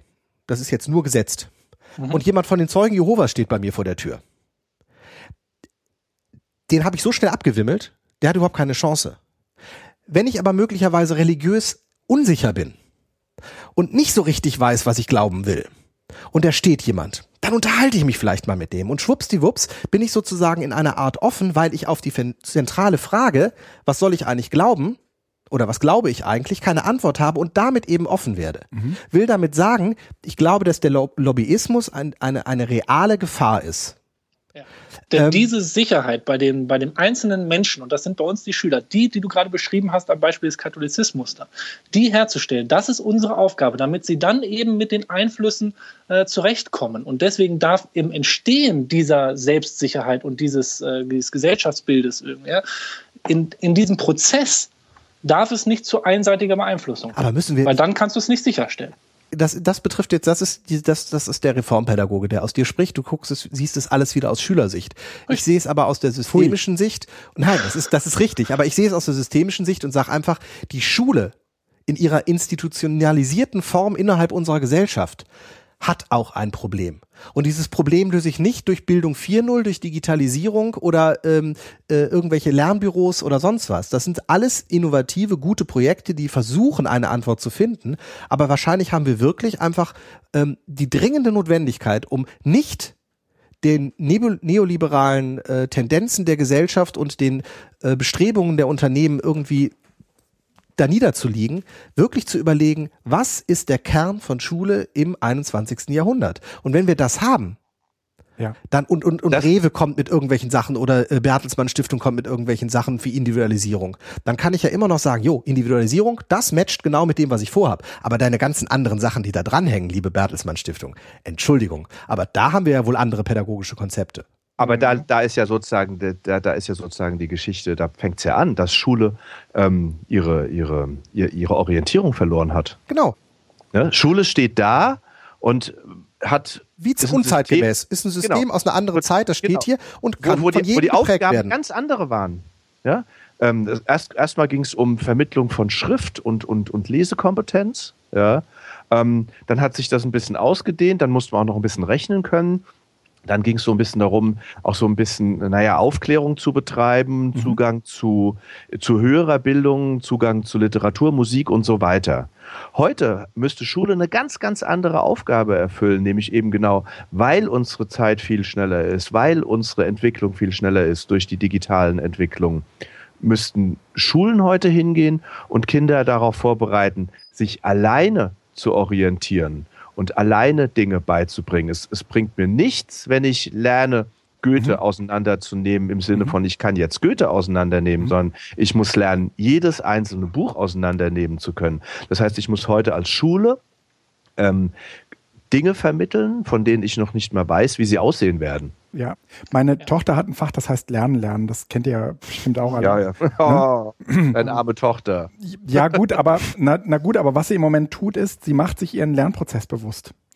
Ja. Ähm, und das ist aus meiner Sicht so der erste Schritt, um zu verstehen, wie man selbst lernen kann dass man sozusagen Fertigkeiten entwickelt, ähm, sich selbst dabei zu beobachten, wie man sich Dinge aneignet. Macht ihr das mit dem Material von der Sparkasse? Die bietet da nämlich tolles Material an. ich äh, habe mir diesen Ordner ehrlich gesagt nicht genauer angeguckt. Guck dir den Ordner an. Lass, aber meine Tochter hat ja einen klugen Vater. Und äh, der weiß nicht, ob das von der Sparkasse ist oder nicht, aber der findet das Thema gut. Und der äh, bringt ihr zumindest bei, ähm, dass sie ja noch jenseits dieser schulischen Lernumgebung viele, viele andere Lernumgebungen hat, die sie sich selbst geschaffen hat, wenn sie zum Beispiel lernt, wie man irgendwie Plätzchen backt oder sie hat im Moment irgendwie so eine Schleimphobie, also, also nicht Phobie, sondern so, so, sie versucht Schleim herzustellen. Sucht, so. mal, sucht mal bitte, das hört sich schräg an, aber sucht mal bitte nach YouTube-Videos, wie man Schleim herstellt. Es gibt ja, unfassbar. Ich wusste gar nicht, dass es so eine Anziehungskraft auf junge Mädchen hat. Ähm, sorgt auf jeden Fall gerade dafür, dass äh, Hannah in regelmäßigen Abständen äh, sich alles mögliche Zeug in irgendwelchen Bastelläden besorgt und äh, zu Hause in regelmäßigen Abständen die Küche verwüstet, weil das kriegst du ja auch nicht weg, ne? Und warum hm. macht sie das? Weil sie um. ermutigt wird, das auszuprobieren und sich selbst und gelernt hat, wo sie nachgucken kann, wie etwas geht. Und genau, genau. das ist aber der Punkt. Ähm, unser Bildungssystem aus der Vergangenheit hat immer nur gesagt, du musst folgende Schritte durchlaufen. Ja, genau. Schule, Ausbildung, Studium oder nur Schule und Ausbildung. Und dann darfst du nur, in Gänsefüßen überspitzt formuliert, das machen, was du gelernt hast. Mhm. Und wir müssen ja ganz woanders hin. Wir müssen dahin, dass die Leute neugierig werden, dass sie anfangen auszuprobieren und Sachen selbst selber wieder in die Hand zu nehmen und sagen, ich möchte jetzt einen Tisch bauen, ich möchte jetzt ein Radio zusammenlöten, ich möchte jetzt etwas programmieren. Ja. Und da darf keiner dastehen und sagen, nein, das kannst du nicht, das hast du noch nicht gelernt. Hm. Und äh, um nochmal zurückzukommen auf das, was, äh, was der Felix gerade gesagt hat, mit dieser Verunsicherung seitens der Schule als Institution, das ist ja genau das, was ähm, dann jetzt in diesem Heft Guido von, äh, von Lobby Control, Seite 12, ja. als der erste Türöffner des Lobbyismus ja. beschrieben wird. Das ist nämlich das erstens Hervorheben von Mängeln. Um den Zugang mhm. zu Schulen zu erleichtern, werden Mängel künstlich erzeugt oder bestehende Mängel in den Vordergrund gestellt. Ja. Diese Probleme und Mängel zu beseitigen, ist dann das erklärte Ziel, mit dem die Schultür sich öffnen soll. Ja, also das ist ja quasi der Ansatz des Lobbyisten. Dir, und wenn du diese Studien anguckst, die dir dann da immer vorgehalten werden, die ersten ein, zwei Kapitel drehen sich ständig um irgendwelche Graphen und Statistiken, Europa, äh, landesweit oder international, die dir dann aufzeigen, dass du irgendwo im hinteren Drittel da rangierst und dass du ein Problem hast. Genau. Von dem Problem wusstest du vorher gar nichts. Ja. ja. Aber das wird dir dann mit einer solchen Vehemenz erklärt, dass ja. du digital unterbelichtet bist oder dass du kompetenzmäßig hinten dran kleckerst irgendwie ja. und dass du jetzt mal in die Pushen kommen musst. Und dass du dann auf jeden Fall so einen Handlungsdruck verspürst, ja. Oh, genau. Und dann bist du nämlich in dieser Unsicherheit. Stimmt das? Stimmt das nicht? Ah, mache ich hier was falsch? Und oh, um Gottes Willen, das will ich ja gar nicht. Ja. Mhm. Und dann bist du anfällig für jede Art von schön dahergereichter im vierten, fünften Kapitel einer jeden Bertelsmann-Studie gleich mitgereichten äh, Lösungsorientierung, wie du das jetzt in den Griff kriegst und dann schön Material hinterher, am besten gleich noch den Experten in die Schule geschickt und da helfen wir dir jetzt mal aus diesem Dilemma, das du vorher gar nicht kanntest, das wir dir ja. gerade erst erklärt haben, wieder rauszukommen. Übrigens ein schönes Beispiel für äh, eine solche Studie ähm, äh, ist äh, auch bei äh, Lobby Control in diesem besagten Artikel, den wir noch in den Shownotes verlinken, zu finden, wie groß der Einfluss von Wirtschaft und Industrie an deutschen Schulen im internationalen Vergleich ist, verdeutlicht die PISA-Studie von 2006. Genau. Die Studie, äh, in, für diese Studie wurden Schulleiterinnen gefragt, in welchem Umfang Wirtschaft und Industrie direkten Einfluss auf, den, auf die Unterrichtsinhalte der Schülerinnen und Schüler ausüben. Und dabei kam heraus, dass 87,5 Prozent der 15-Jährigen eine Schule besuchen, an der Wirtschaft und Industrie Einfluss auf die Lehrinhalte ausüben. Nach und das Aussage ist, des Schulleiters. Nach Aussage des Schulleiters. Und das ist äh, im OECD-Durchschnitt äh, knapp äh, ein Drittel höher äh, als an anderen Schulen. Ja. Äh, in, in anderen Ländern. An Ländern, ja? genau, mhm. genau. So, und auch da haben wir jetzt natürlich so den gleichen Druck. Oh Gott, ja, ähm, also den von, von dem äh, äh, René eben sprach. Und äh, natürlich gibt es, also wirken solche Studien äh, in gewisser Weise auf uns aktionistisch. Ja, so, da muss man jetzt unbedingt mal was machen. Ne? Und mal am PISA zu bleiben. Wer hat die OECD eigentlich darum gebeten, so eine Studie zu machen?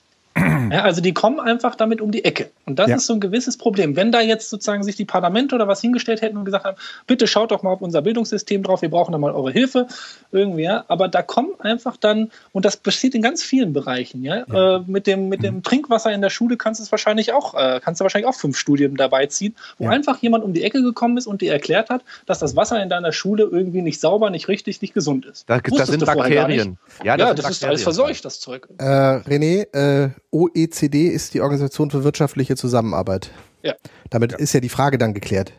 ja, die haben keinen Auftrag. Nein, ja, nein, Auftrag. die Frage ja, ist auch schon, warum, das ist ja der Punkt. Genau, warum erlauben wir eine Organisation, die wirtschaftliche Zusammenarbeit und Entwicklung ah, ja, äh, äh, fördern soll, überhaupt, also ich meine, und zwar auch da wieder unreflektiert. Also dieser, dieses Lobbyismusproblem geht eigentlich ne, auf eine ganz, ganz andere Ebene. Die OECD hat mit der PISA-Studie, auch wenn es kritisch hinterfragt wird, letzten Endes eine Maßgabe gesetzt, an der sich die Bildungspolitik seit mindestens zehn Jahren heftig orientiert. Der Schulpreis ist eine Ausgeburt der PISA. Geschichte. Natürlich ganz kritisch gesehen und mit neuen Ansätzen und sowas. Aber letzten Endes ist das alles eine Sache. Es gibt Lobbyverbände, die auf die Schule einwirken und in dem Sinne sage ich, möchte ich das Lobby jetzt als wirtschaftliche Interessensvertretung für die äh, Umgestaltung von Schule mal sehen. Ja. Die das erfolgreich machen, die wir da nicht sehen. Und ich finde das jetzt gerade schön. Ich habe jetzt einfach gerade noch mal eben geguckt. Ne? Also mhm. OECD, Robert Bosch Stiftung, mhm. die MINT-Geschichte, das gehört mhm. alles in die Lobbyarbeit mit rein. Ja. Ja. Und solange das nicht kritisch an Schule gesehen wird, ich finde es möglicherweise sogar gefährlich, dass wir uns aufregen über eine Bertelsmann Stiftung, hm. weil wir damit das System, was wir eigentlich haben, das, das Grundproblem, was dahinter steht, hm. nämlich auf einer Ebene versuchen zu lösen, hm. wo es überhaupt nicht gelöst werden kann. Bertelsmann Stiftung ist überhaupt nicht das Problem. Die Bertelsmann Stiftung hat ein PR-Problem. Ja. Aber das Problem, was wir als Schule haben, fängt eigentlich bei PISA, Schulpreis und sonst Ja. was an. Wir machen uns hier als Schule, als Bildungseinrichtung, als eine Institution, die einen gesellschaftlich vereinbarten Auftrag hat, äh, generationale Fortgabe von Wissen sicherzustellen, ohne dass die Eltern dafür zuständig sind, für Allgemeinbildung zu sorgen, die unabhängig vom Elternhaus ist und so weiter, abhängig, also einer, einer politischen Einrichtung, eigentlich abhängig von wirtschaftlichen Vorgaben. Und das fängt mit der OECD an. Die Frage, wer hat die beauftragt? Ja klar, die Frage ist, warum reagiert die Schule darauf?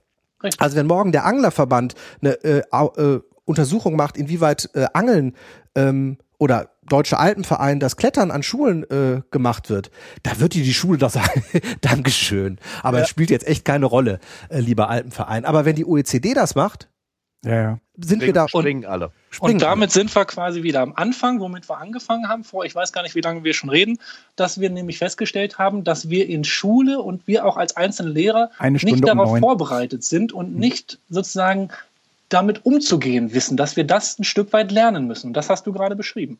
Ja, aber das, was du gerade gesagt hast, Felix, ähm, geh doch mal in ein durchschnittliches deutsches Lehrerzimmer und frag die Leute erstens, was heißt OECD und zweitens, was haben die mit PISA zu tun? Da werden die alle sagen, erstens kann ich dir nicht sagen und zweitens nix. Aber frag sie mal, was, äh, ob Ihnen Pisa was sagt. Ja? Ja, das wissen alle, was ihnen sagt, nämlich, dass die deutschen Schüler alle blöde sind Ja, genau. und dass wir jetzt unbedingt was tun müssen und dass Computer die allumfassende Rettung dafür sind.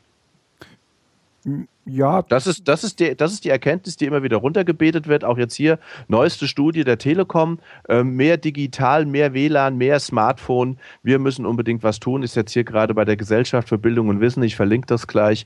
Ähm, die Telekom Stiftung macht jetzt Mordsdruck, dass endlich die Schulen was tun, müssen, weil die PISA aus, Sonderauswertung über Students, Computers and Learning bestätigt, was sich schon in anderen Studien gezeigt hat. Die Ausstattungssituation an Schulen in Deutschland ist mäßig bis schlecht.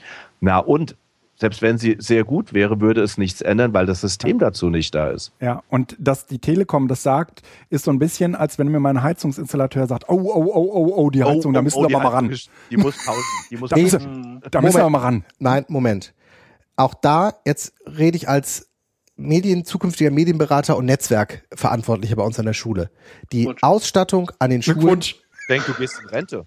Ja, danach.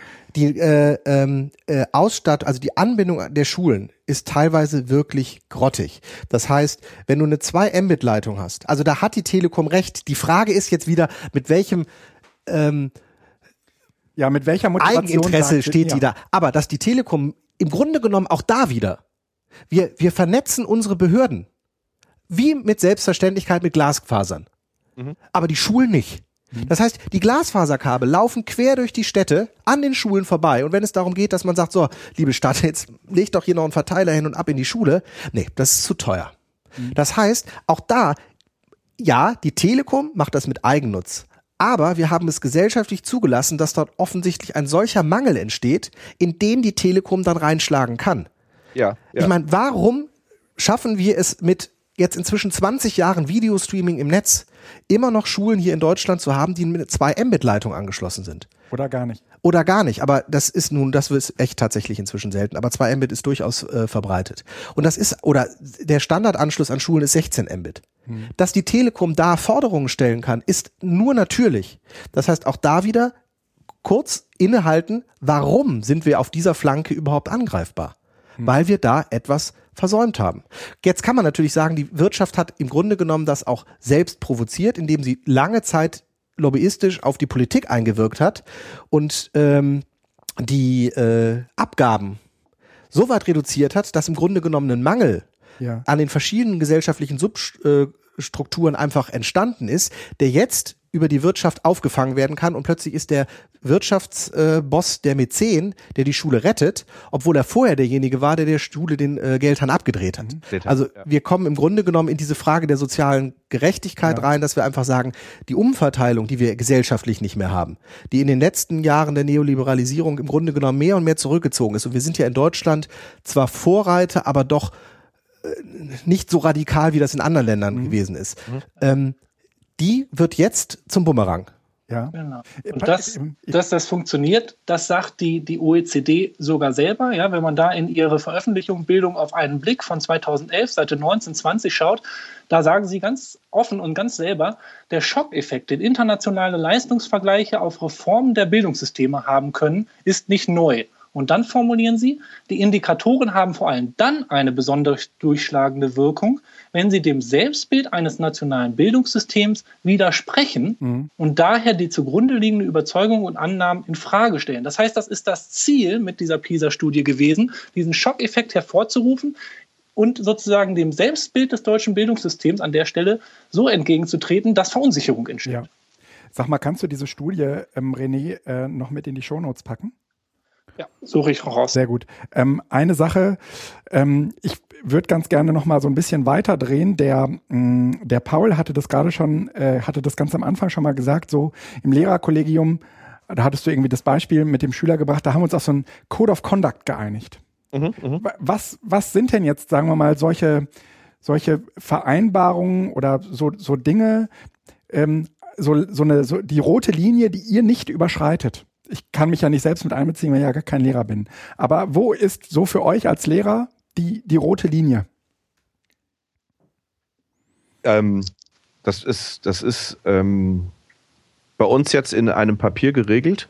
Ich muss mal gucken, ob ich das zur Verfügung stellen kann. Ich denke, das sollte gehen. Mhm. Ähm, wo wir genau festgelegt haben, wer, wer überhaupt mit welchem Prozedere bei uns an der Schule ähm, unterstützen darf. Mhm. Ähm, und das wird auch von einer Partnerschaft und Kooperation gesprochen. Wir, re wir, reden nicht von Sponsoring, sondern wir reden von Partnerschaft. Das heißt, mhm.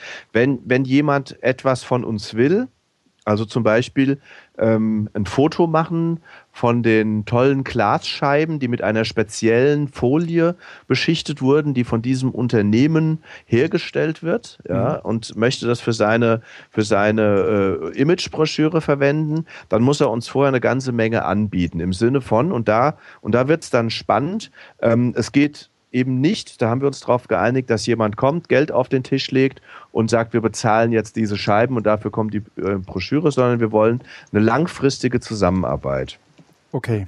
Ähm, zum Beispiel, um das mit diesem Folienhersteller zu nehmen, die haben hier in der Nähe von Frankfurt in einem großen Industriegebiet haben die ähm, Laboreinrichtungen und Oberstufenschüler von uns ganze Oberstufenkurse können da regelmäßig hinfahren und diese Einrichtung nutzen. Mhm. Unentgeltlich. Die kriegen das komplett zur Verfügung gestellt und haben da einen ganzen Tag, ähm, an dem sie dort unter echten Laborbedingungen mal sehen, wie wird Chemie gemacht. Ja. Ja. So. Ähm, was, was Frage, bedeutet dann für Felix euch Partnerschaft? Stellt, ich merke das schon, der, der, Felix arbeitet schon an der Frage. Ähm, wa warum, warum macht ihr das nicht in der Schule mit dem Labor? Habt ihr keins? Oder warum gibt es keine, keine ähm, Chemiefachschaft beziehungsweise keine Chemie? Ähm, keine Chemie an der, an der Universität, wo ihr hingehen könnt. Ähm, das das gibt es alles, aber das ist alles sehr, sehr viel komplizierter und äh, lange nicht so gut erreichbar und so gut ausgerüstet, wie das eben dort sozusagen im echten Leben ist.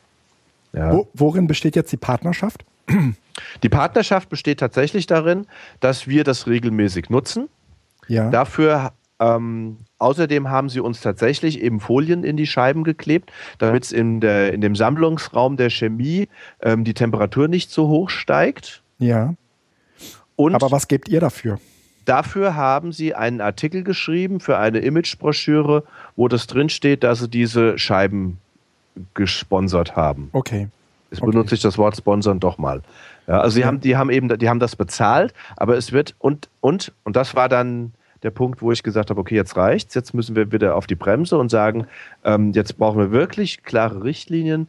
Und sie standen dann bei der Abiturfeier vorne und haben einen Schüler mit einem besonderen Preis ausgezeichnet okay. für besondere Leistungen in der Chemie. Wo ist denn, Moment, aber ich bin jetzt kritisch. Ähm, wo ist denn jetzt der Benefit für euch? ich sehe jetzt im Moment überall auf allen Ebenen Benefit für das Unternehmen. Das Unternehmen kann zeigen, wie toll, ja, die Scheiben sind, ach ja, aber gut, ja. die Scheiben für den Artikel und äh, dass ihr dieses Labor von denen die nutzt. Scheiben, die Scheiben für unsere Sammlung. Ja, ja, so, damit sie den Artikel machen können. Angenehmer und, und es ist kühler und ich, ich ähm, sagen wir mal so, ich tue mich ein bisschen schwer, das zu, zu verkaufen im Sinne von, ähm, das ist alles gut gelaufen. Das war es nicht. Es ist nicht alles gut gelaufen. Es Nee, ist sehr überstürzt Ihr habt gewesen. zumindest versucht, das zu, vorher zu reflektieren, was überhaupt Nein, das jetzt nein, bedeutet. Das nicht, ist ja überhaupt positiv. nicht reflektiert worden. Das So. ist nämlich schon, das Kind war schon in den Brunnen gefallen, bevor das erste Mal reflektiert wurde. Und erst als, als ich dann und noch zwei Kollegen gesagt haben, pass mal auf, wir müssen da, wir müssen da in Zukunft anders rangehen. Ja? Wir wollen weitere Kooperationen, weil wir das für wichtig halten. Wir möchten gern mit, mit, mit Einrichtungen in unserer Umgebung zusammenarbeiten. Wir haben jetzt einen neuen Kooperationspartner, das ist einer der größten Biobetriebe hier in der Gegend. Ein, ein großer Biobauernhof, ein Demeter-Betrieb. Ähm, mit dem machen wir regelmäßig gemeinsamen Unterricht. Alle Schüler in allen Jahrgängen sollen einmal im Jahr ähm, dort auf den Hof gehen für einen Tag oder zwei Tage oder eine ganze Woche und sollen da mal sehen, wie so ein Betrieb funktioniert und da an verschiedenen Stufen und verschiedenen Stellen im Unterricht andocken. Und da gibt es jetzt eine ganz klare Regelung. Da gibt es ein Gremium, dem wurde das vorgelegt. Die haben darüber beraten. Es wurde mit denen ähm, mehrfach sich getroffen und darüber gesprochen, wie so eine Zusammenarbeit aussehen kann. Da wurde alles vorher geklärt, eben über einen, wie soll ich sagen, vorher festgelegtes Verfahren. Eben Geht ja vor allen Dingen auch das Ver Vermitteln von Inhalten, ja. Genau, genau. Aber auch ich sag mal, wenn- Grenzen, ne?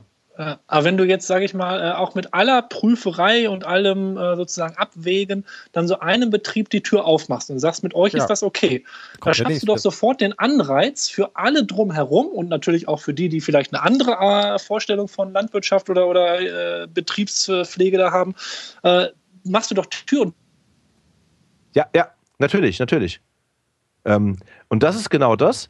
Ähm, ich bin, aufzusagen, ich, ja, kommt auch, wir prüfen euch auch. Du machst dir doch ein Fass auf, dass du gar nicht mehr zukriegst irgendwie. und, und da bin ich, da bin ich tatsächlich jetzt so. ich bin weg, hört ihr mich noch? Du, bist- Ja, du wir bist jetzt wieder da. Ja, ja, Alles bist klar. wieder da. Okay.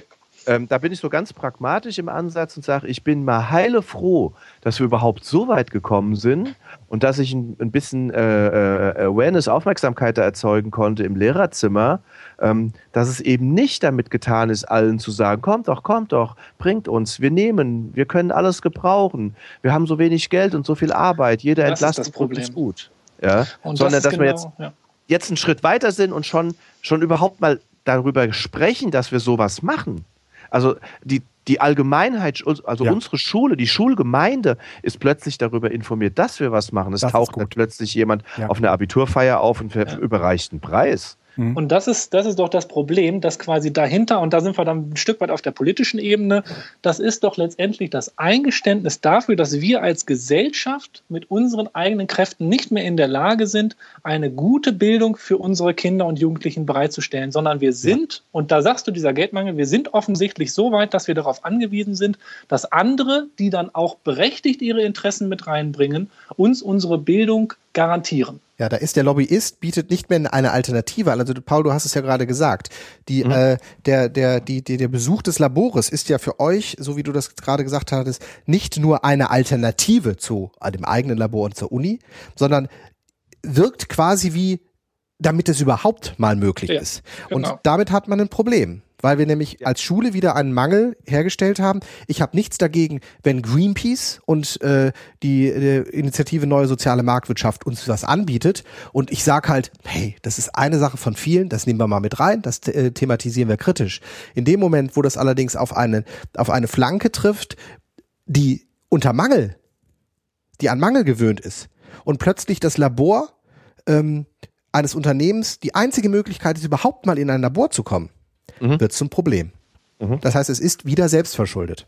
Ja, wobei das so ein bisschen natürlich auch daran liegt, dass jetzt äh, äh, wie wie die Schwerpunktsetzung der jeweiligen Schule ist. Ja, ja, Ne? wir wollen Also- ja alle MINT. Ja, ja, genau. Und jetzt, und jetzt, ich habe jetzt gerade unseren, unseren Code of Conduct da gefunden, so wie wir es mit der Gesamtkonferenz abgestimmt haben. Und ich muss mich ein kleines bisschen schämen. Ich, wir müssen da noch mal eine Runde drehen, stelle ich fest, weil ähm, der Link zu weitere Informationen zu diesem Thema geht zu, Achtung, www.schule-wirtschaft-hessen. Jawohl! ähm, aber alle, allerdings haben wir den Text dazu komplett selber verfasst, ähm, der da oben drüber steht. Und da steht, Kooperation mit Unternehmen unterstützen in vielerlei Hinsicht die Arbeit der Schule. Durch Partner im naturwissenschaftlich-technischen Bereich bieten sich Schü den Schülerinnen und Schülern Möglichkeiten, ihren fachlichen Horizont zu erweitern. Das stützt die inhaltliche Schwerpunktsetzung der Schule. Darüber hinaus eröffnen die Kontakte zu Unternehmen unseren Schülerinnen und Schülern Einblicke in die Berufswelt und können bei der Vermittlung interessanter Praktikumsplätze im Rahmen der schulisch verankerten Betriebspraktika dienlich sein. das finde ich, muss ich sagen, das ist, das ist ein, da kann ich relativ gut mit leben, wenn man weiß, dass dass man da an einer Stelle ist, wo mehrere Menschen drüber gucken, bevor entschieden wird, wir machen das oder wir machen es nicht. Ja, aber äh, also, es ist richtig. Nur ich zitiere jetzt ganz kurz äh, von der äh, Seite. Äh, die Landesarbeitsgemeinschaft Schule Wirtschaft Hessen, mhm. LAG, ist eine Tochter der Vereinigung der hessischen Unternehmerverbände. Ja. Richtig. Und das heißt, und äh, ganz oben steht MINT. Ähm, wir haben also genau dieses Problem ja, da. Das da war, also wir, ne? du wir hättest es gar nicht sagen müssen. Wir hatten es im Grunde genommen alles schon äh, genannt, wo das Problem ja. herrscht. Genau, genau, genau, genau. Ähm, aber es ist tatsächlich, ist es so. Ach, und guck mal da, ganz, Bildung 4.0, nein, die Industrie 4.0 nennen sie das. Ja, Am 12. November 2015 hat das stattgefunden. Naja, aber. MINT-Messe Bildung, äh, Industrie 4.0. Bildung 4.0 äh, bereitet ja, ja auch Industrie 4.0 vor. Bildung 4.0 in NRW, oder? Nein, ja. da, also es gibt einige. Ähm, heißt doch so die Seite? Nee, nee, ja, ja die, Bildung 4.0. Die heißt so. Ich äh, kenne aber die Hintergründe, die dazu geführt haben. Ich habe darüber gesprochen, aber da, äh, das habe ich nämlich gehört und habe das mir angeguckt und fand es interessant, dass die Versionsnummern offensichtlich Sprünge machen, um miteinander gleichzuziehen, Industrie 4.0 und Bildung. Ja, und im Grunde genommen äh, wird, sobald wir das Thema, äh, die, die, die Bildung mit 4.0 bezeichnen, ist das die komplette Kapitulation mhm. mhm. vor dieser äh, Wirtschaft 4.0, die natürlich, und jetzt müsste ich es doch mal eben ganz Industrie kurz, 4.0. Industrie 4.0, weil wir in der Industrie 4.0 tatsächlich als Version äh, von der Fließbandarm ja. sonst durchaus nachvollziehen können. Bildung sind wir aber eigentlich bei allem, was wir bisher haben, eigentlich wirklich bei 2.0 erst. Mhm. Ja, ja, ja. Und genau, deshalb genau. ist diese, diese, äh, dieses, diese, dieser Stempel 4.0 ähm, eine Hommage. Eine, mhm wahrscheinlich gar nicht bös gemachte, unreflektierte Aktion, klingt ja cool, ähm, die aber eigentlich wieder hintenrum durchaus böse nach hinten schlagen kann,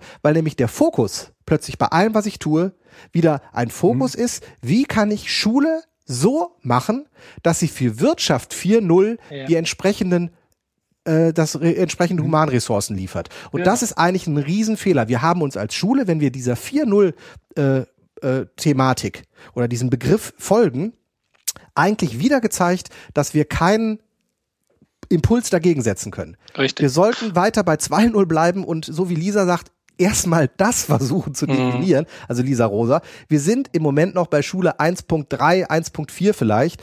Äh, das ist alles noch ganz weit weg von 2.0.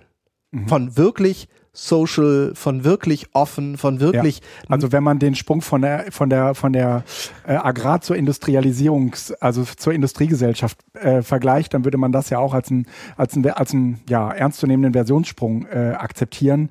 Äh, aber da ist die Bildung äh, ehrlich gesagt weit entfernt von. Aber ich glaube, dass jetzt bei dieser 4-0-Debatte, die wir jetzt in Nordrhein-Westfalen ist ja sozusagen jetzt initiiert worden, tatsächlich keine Wirtschaftsverbände dahinter haben Mhm. sondern das ist eine äh, Initiative äh, der ähm, Medienberatung NRW, soweit ich das äh, sehe. Mhm.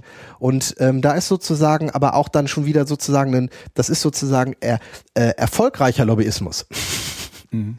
Weil äh, sozusagen die Kultur schon so weit in Gremien implementiert worden ist, dass aus sich selbst heraus diese äh, Perspektive der Ressourcenproduktion für Wirtschaft äh, formuliert wird.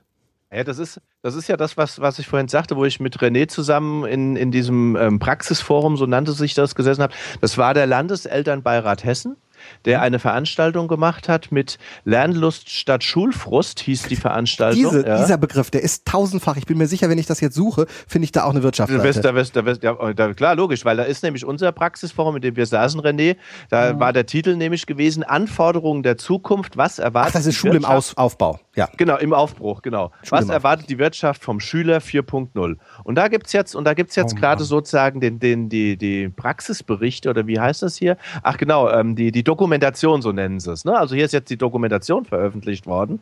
Und da steht da drin, haben wir uns ganz nett unterhalten, bla bla bla. Vor allem ging es darum, wie wir gemeinsam Schule pragmatisch weiterentwickeln können. Nein, ging's nicht. Das stimmt noch nicht mal. Die Zusammenfassung, die hier steht, ist falsch. Wir haben, wir haben den Mann da vorne auseinandergenommen, der ist da raus und hat überhaupt nicht mehr die Welt verstanden, warum da zwei Lehrer sitzen und sagen, sie wollen das nicht und wie er auf die lustige Idee kommt, dass Wirtschaft zu bestimmen hat, wie Schüler rausgehen. Ja, ja.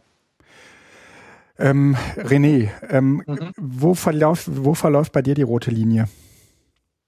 Ja, also die rote Linie ist äh, für mich da, wenn äh, nicht mehr klar erkennbar ist, wer hinter gewissen Interessen oder auch Materialien ganz konkret steckt. Also wenn mhm. äh, Anstrengungen Unternehmen genommen werden, diese zu verschleiern, in denen verschiedenste äh, äh, Firmen sich in, in Vereinen zusammenschließen und Geld in Vereine pumpen, und, äh, um dann hinter dem Denkmantel des Vereins zu agieren und mhm. es schwierig wird, dahinter zu steigen.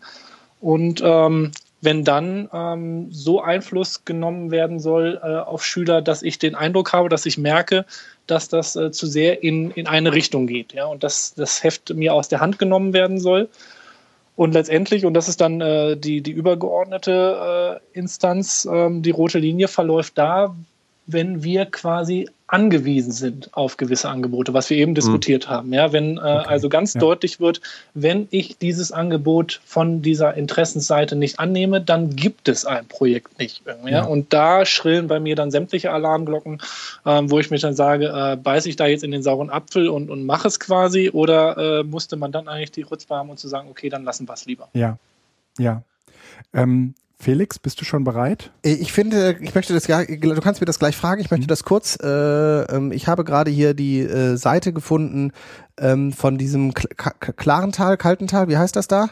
Lernlos äh, Campus Klarental.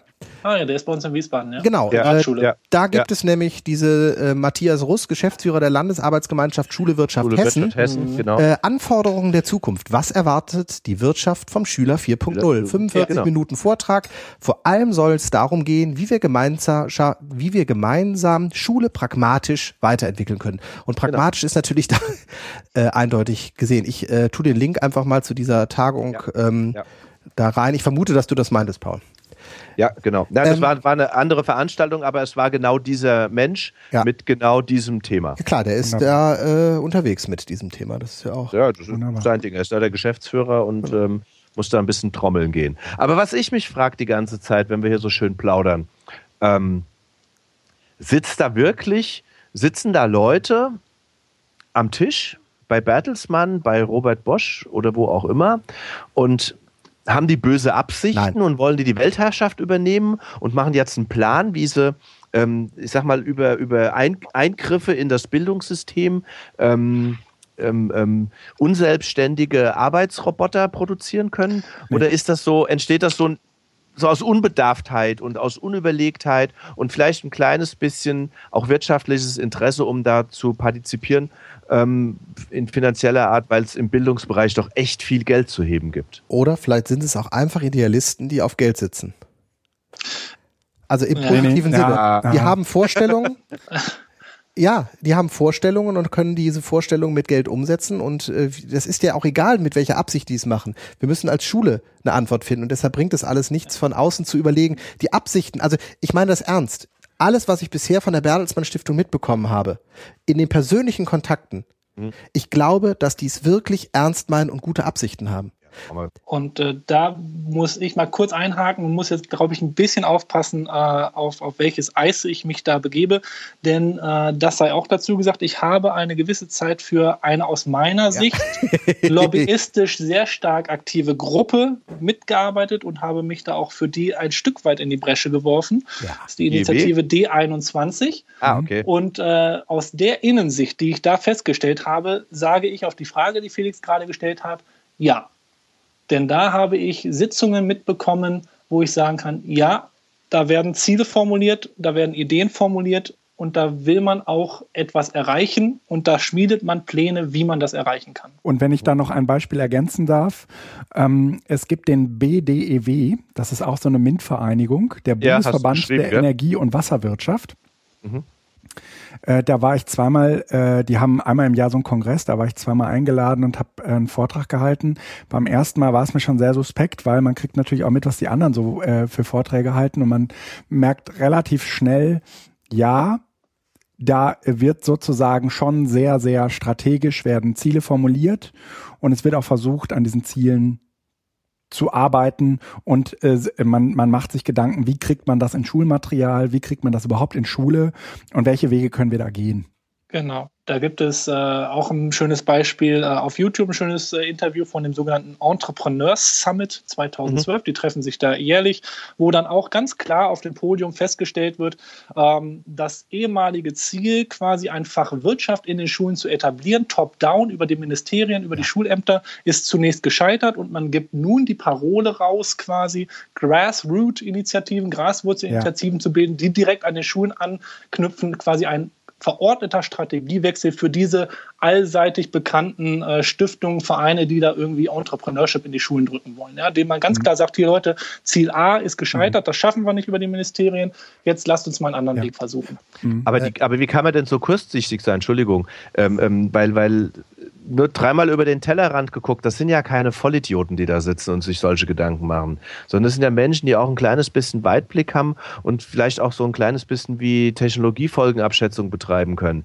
Den muss doch klar sein, dass wir in, in, in 15, vielleicht 20 Jahren maximal tatsächlich, ich hatte es vorhin schon mal gesagt, circa 90 Prozent der heutigen Berufe nicht mehr existieren, weil sie wegautomatisiert wurden. Schon, aber was, es gab zu jeder Was wollen die denn dann noch machen? Das sind aber nicht mehr dann die, die verantwortlich sind. Hm. Die sind dann in Rente. Ja, und damit. Na, und man muss auch sagen, so wie sich Technologie in den letzten 20 Jahren entwickelt hat, hat man nicht das Gefühl, dass sie zu mehr Selbstbestimmtheit und zu mehr Freiheit ähm, für den Einzelnen geführt haben. Nee, natürlich nicht. Eher aber, im Gegenteil. Aber, aber, ja, ja na, hat sie nicht, klar, hat sie, hat sie ganz sicher nicht. Aber ähm, wir fangen jetzt erst an, dass wir, dass wir spüren, wie, was Automatisierung wirklich bedeuten kann. Ja. Wenn ich sehe, das dass, im, dass im Finanzbereich in Deutschland in den nächsten fünf Jahren schätzungsweise 50.000 Stellen abgebaut werden sollen, ähm, was sollen die denn alle mal machen später? Ja, und deswegen. Die man vor 25 ich, Jahren so beworben hat. Ja, hab, und deswegen sage ich ja nicht da die Krux quasi. Wen holen wir uns da ins Bildungssystem rein? Nämlich so, wie wir jetzt gerade festgestellt haben, offensichtlich Menschen mit doch recht kurzfristigen Interessen und eben nicht den Interessen, die ein gesellschaftlich, demokratisch legitimierter Landtag, Bundestag, wer auch immer hat, der mit einem langfristigen Blick auf gesamtgesellschaftliche Veränderungen ja. schaut, sondern wir holen uns da in das Bildungssystem Akteure rein, betteln teilweise quasi, dass sie da aktiv werden, die mit sehr kurzfristigen ja. Eigeninteressen daherkommen. Und äh, eine Sache sei, sei noch gesagt, ähm, ich finde, dass die letzten äh, anderthalb Stunden schon sehr deutlich zeigen, dass äh, niemand ohne Schuld ist. Das heißt, es ist relativ schwer, sich in diesem Bildungsbereich zu bewegen, ohne nicht irgendwann mit Lobbyismus in Kontakt zu geraten ja. und sich da letztendlich auch ähm, ja sein Licht nicht unter den Scheffel stellen zu können, so nach dem Motto, naja, mir wird sowas ja nie passieren ja, mhm. sondern nee. äh, das ist grundsätzlich eigentlich etwas, was das gesamte Bildungssystem ähm, sehr immanent durchzieht. Und es ist äh, sozusagen relativ einfach, sich als Gutmensch dahinzustellen, zu sagen, naja, aber ist doch, äh, ne, wer, wer lässt sich denn von so einem schon einwickeln? Mhm. In Wirklichkeit muss man halt auch sagen, naja, wir alle, ja, äh, von Felix werden wir es hoffentlich gleich auch noch hören. Wir alle ähm, äh, tun uns da nicht so leicht mit. Ja, also es ist nicht so einfach zu sagen, naja, dann lass doch die ganze Lobbyisten-Scheiße. Ja, weil man, das ist halt schwer. Ja. Ja, wie könnte die, die die, die Frage ist ja dann sozusagen, die darauf folgt sofort, wie kann ich es denn vermeiden? Mache ich es so, wie du gerade gesagt hast, René, wo ziehst du die rote Linie? Ähm, bei, bei, bei einem Demeterhof oder erst bei Kraus Maffei Wegmann? Ja. Mhm. ähm, oder ja, bei der, letzten Endes ja. Oder bei der NPD, ja. Wir haben im Moment eine wahnsinnige Imagekampagne der Bundeswehr auf öffentlichen ja, Straßen ja, und an den Schulen. Unglaublich. Und jetzt können wir sogar sagen, ja, aber jetzt können wir sogar sagen, hey, ist das Lobbyismus? Ich meine, ist es eine staatliche Organisation, die einer staatlichen Organisation Beihilfe vielleicht leistet. Ja, oder, oder sagen wir, okay, wir hauen das ganze Ding in die Tonne. Ähm, wir lassen überhaupt keinen mehr irgendwie da auch nur einen Cent von außen rein investieren. Das System muss sich selber finanzieren und wir gucken, wo die Fehler gemacht wurden, warum es nicht geht. Ja, Im Moment, das ist quasi Forderung 3 von Lobby Control. Werbung umfassend verbieten. Werbung und Sponsoring als verdeckte Werbung muss an Schulen umfassend verboten werden. Ja. Ja. Und dann muss irgendwie, dann müssen sich unsere, muss sich unsere Kultusministerkonferenz und der ganze Rest mal auf den Hosenboden setzen und mit ihren, mit ihren ähm, Finanzministerien reden und mal ein paar Fragen stellen. Ne? Wo kommt die Kohle her? Und genau. warum, und, und warum ist es ein, ein völliger Kopfschuss, wie das bei uns in Hessen passiert ist, dass die, ähm, dass der Jahresabschluss für die, für die, für die Schulbudgets zwei Wochen nach vorne gezogen wird, ganz kurzfristig und dann kein Geld mehr ausgegeben wird, damit unser Finanzminister nachher sagen kann, äh, beziehungsweise unser Kultusminister nachher sagen kann, ich habe 40 Millionen eingespart. Oh, genau, das ist quasi Forderung 4, Finanzierung des Bildungssystems verbessern. Schulen dürfen nicht in die finanzielle Abhängigkeit ja. von finanzkräftigen Gönnern geraten. Und dann, und damit haben wir quasi heute angefangen, Forderung 5, Ausbildung verbessern. Wir müssen genau. einfach ein Gespür dafür kriegen. Ja. Ich würde ganz gerne noch die rote Linie von Felix hören. Ich, ähm, Lehrer, ich, ich äh, kann keine rote Linie nennen, weil ähm, du hattest kann, genug Zeit drüber nachzudenken. Ja, äh, ich hab's auch gerade und äh, ich habe äh, tatsächlich ein Riesenproblem damit. Wenn ich nämlich höre Werbung verbieten, dann fängt bei mir direkt an zu triggern, was ist Werbung? Äh, das fängt bei der Brotdose an. Ja. Aber äh, auf jedem beschissenen iPad ist hinten ein dicker Apfel drauf. Heißt das in Zukunft, wir dürfen an Schulen nur noch anonymisierte Pelikanfüller gibt es auch nicht mehr, sondern nur noch Füller? Füller. Ja, alles standardisiert, alles normiert, bloß keine Individualisierung, bloß, weil das ist ja sozusagen dann, wenn ich es konsequent bis zum Ende denke, ist jeder das iPad an der Schule potenziell Werbung. Apple sieht das sicherlich in einer gewissen Weise so, aber sie drückt das hier nicht mit diesem äh, Effekt an die Schulen. Deshalb kann man da sozusagen noch äh, zurückhaltend sein, aber trotz alledem, deshalb ist es schwierig. Also ein generelles Werbeverbot und dann unklar, was denn Werbung ist, ich glaube wirklich, dass ähm, wir ähm, eine, eine rote Linie. Rote Linie sind für mich äh, Lehrende, die ähm, so unter Zeitdruck stehen, dass sie halt blind auf irgendwas greifen und dann im Unterricht einsetzen. Mhm. Also auf das ist das eigentliche Problem. Das heißt, mhm. ähm, die ähm, ähm, die die Lehrerausbildung, die äh, auf dem einen Auge der Digitalisierung teilweise blind ist, ähm, darf auf dem anderen Auge, nämlich bei der Frage äh, der, des kritischen Umgangs mit Medieninhalten, und zwar unabhängig von digital oder analog, mhm. äh, auch nicht blind sein. Und da sind wir blind. Also diese, mhm. diesen Beutelsbacher Konsens, den kennen wir vier jetzt, weil wir wahrscheinlich alle einen politik-soziologischen Hintergrund haben. Ja. Ich bin einmal sozusagen drüber gestolpert. Ja, oder so. Aber der Regelschullehrer, das ist ja eine, eine Forderung ja. der politischen Bildung. Der Regelschullehrer ja. kennt diesen Begriff nicht. Der fragt ja. Beutels was? Beutels End. Beutels, Beutelsend, genau.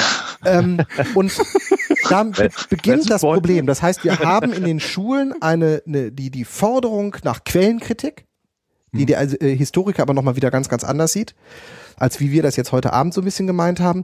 Ähm, wir haben äh, die Forderung nach äh, Emanzipation die aber auch irgendwie jeder so ein bisschen anders sieht. Und wenn wir diese Werte ähm, äh, leben würden, ja. hätten wir mit dem Lobbyismus kein Problem mehr. Also das heißt, ja. die Unterfinanzierung ist ein Problem ja.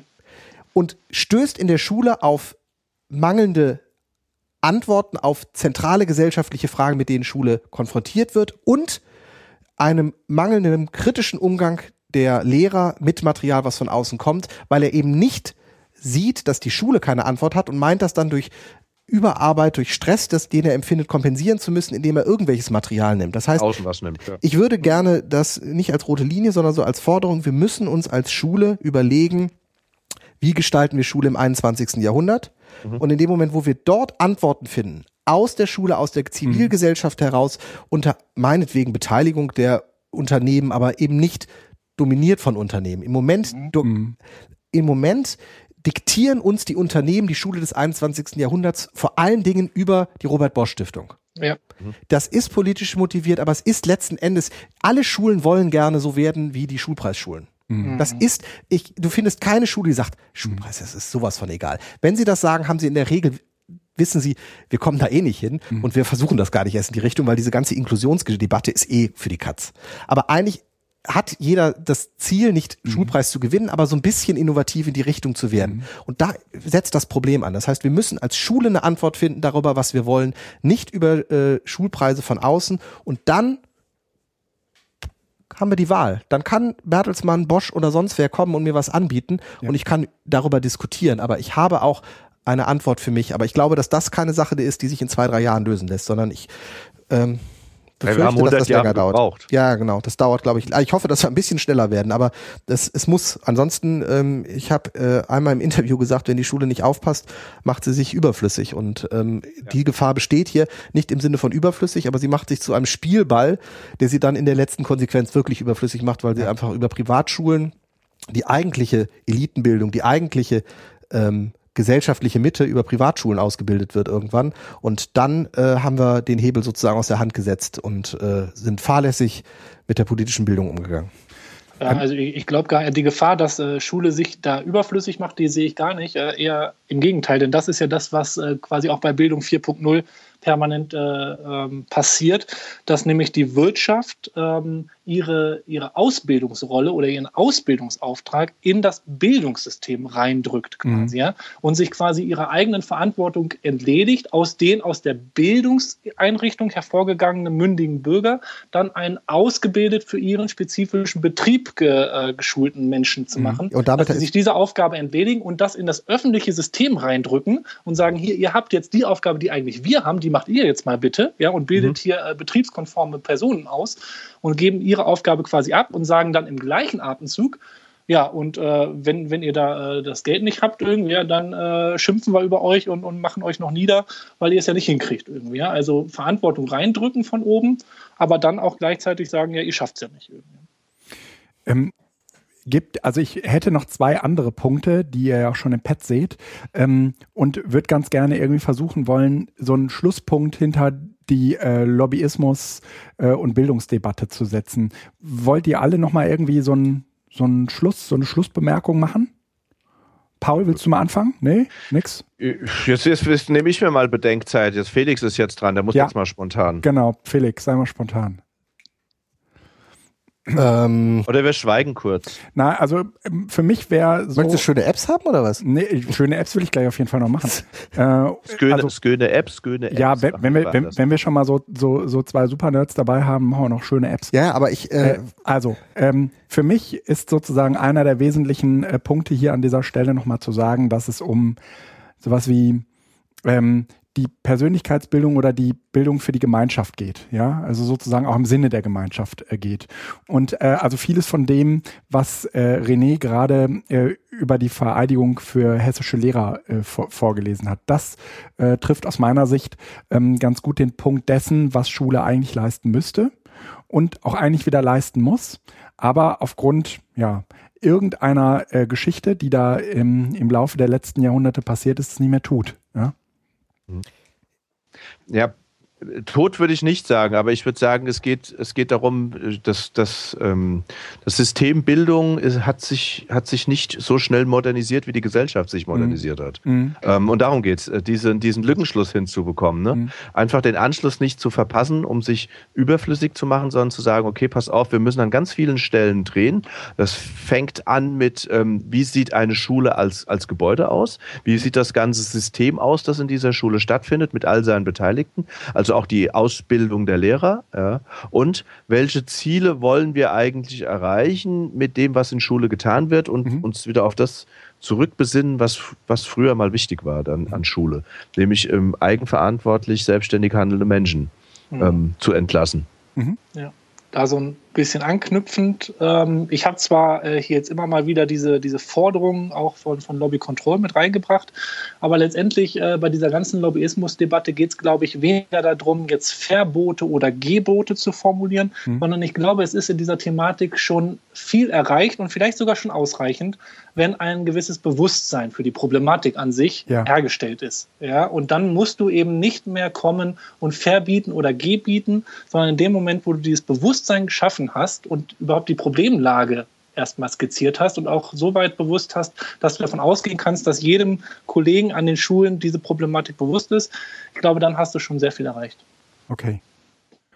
Ich, ich muss nichts mehr ergänzen, weil ich, okay. ich, ich habe ja mein Fazit eben schon gesagt, das ist jetzt ja, äh, ist ja so ein bisschen deckungsgleich. Also ähm, ich glaube, das ist äh, soweit.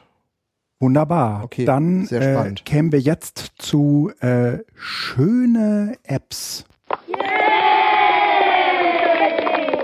Ähm, mein Soundboard, ich zwischendurch will ich immer mal was droppen.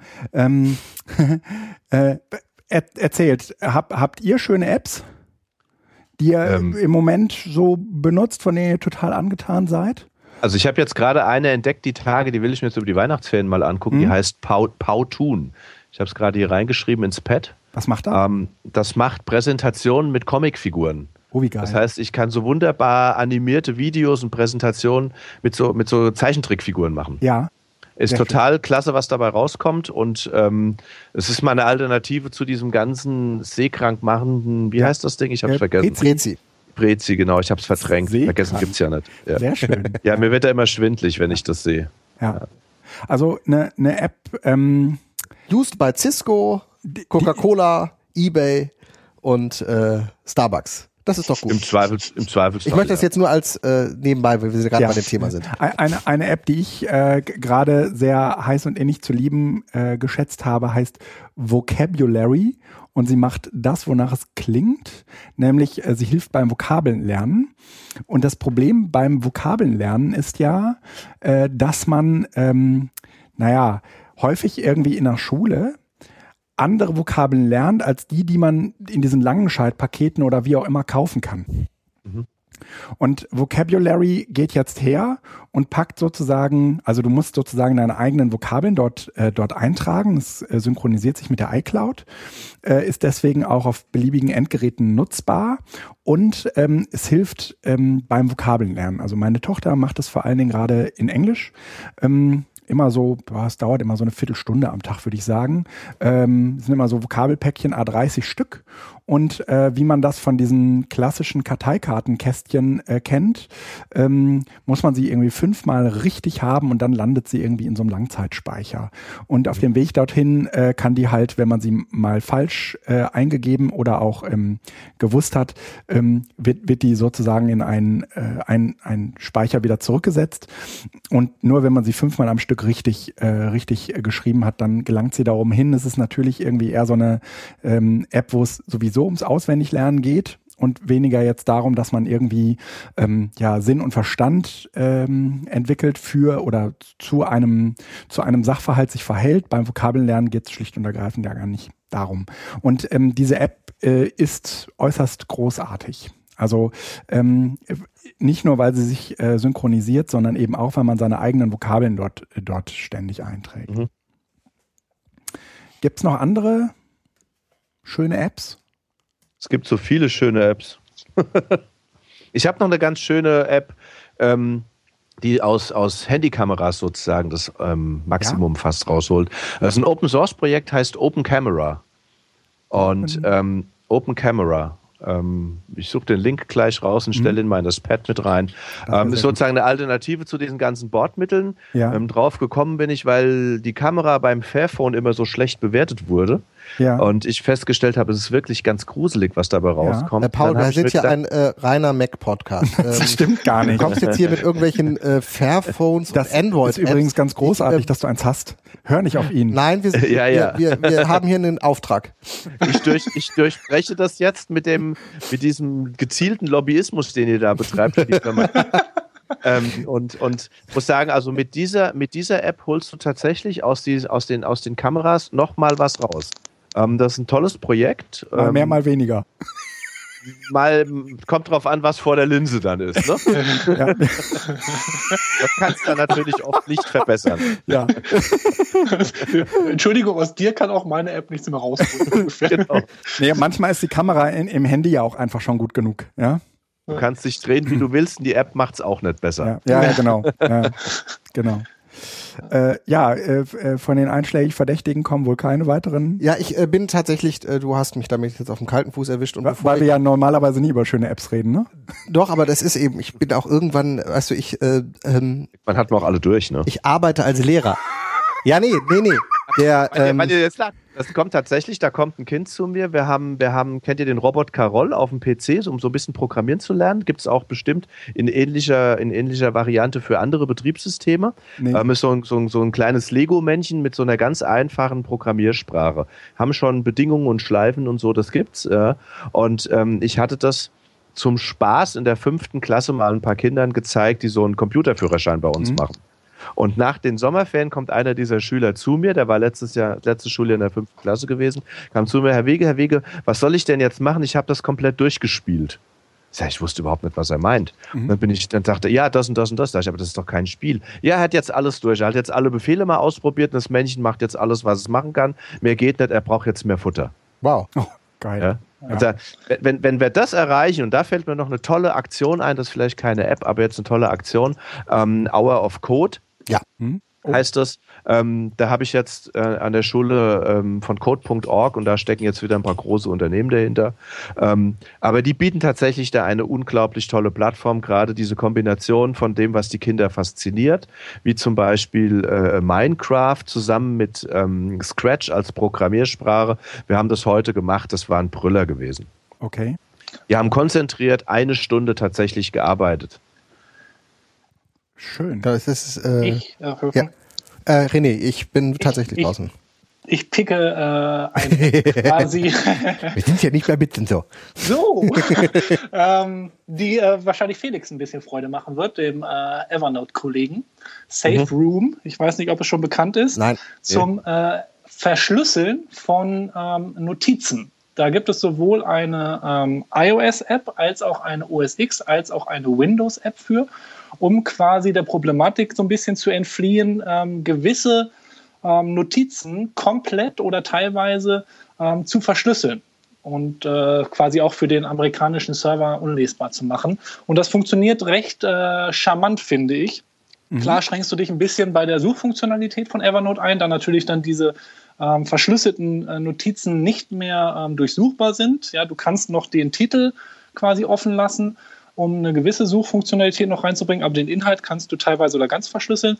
Und äh, über die Apps äh, kannst du auch die, die Entschlüsselung äh, wieder ganz nett machen. Ja, also du schränkst dich ein bisschen ein, was Evernote-Suche angeht, aber wenn du hier und da äh, Notizen hast, wo du sagst, das will ich jetzt wirklich mal dicht haben, dann ist das eine ganz schöne Sache. Safe Room. Haben wir, haben wir, verlinkt, haben wir verlinkt, ja. Aber, ähm, Ach, kennt ihr schon? Nee, nee, nee, kann man so. nicht. Also ich kann das nicht. Du? Nee, ich kenne es nicht, aber äh, du kennst, äh, du weißt, dass äh, Evernote äh, eingebaut auch schon eine Verschlüsselungsfunktion für Text hat, ne? Für Text. Und damit, mit diesem Safe Room, kannst du halt die komplette Notiz, inklusive Anhängen und allem drum und dran verschlüsseln. Und das ist ein Add-on? Gibt es Add-ons für Evernote?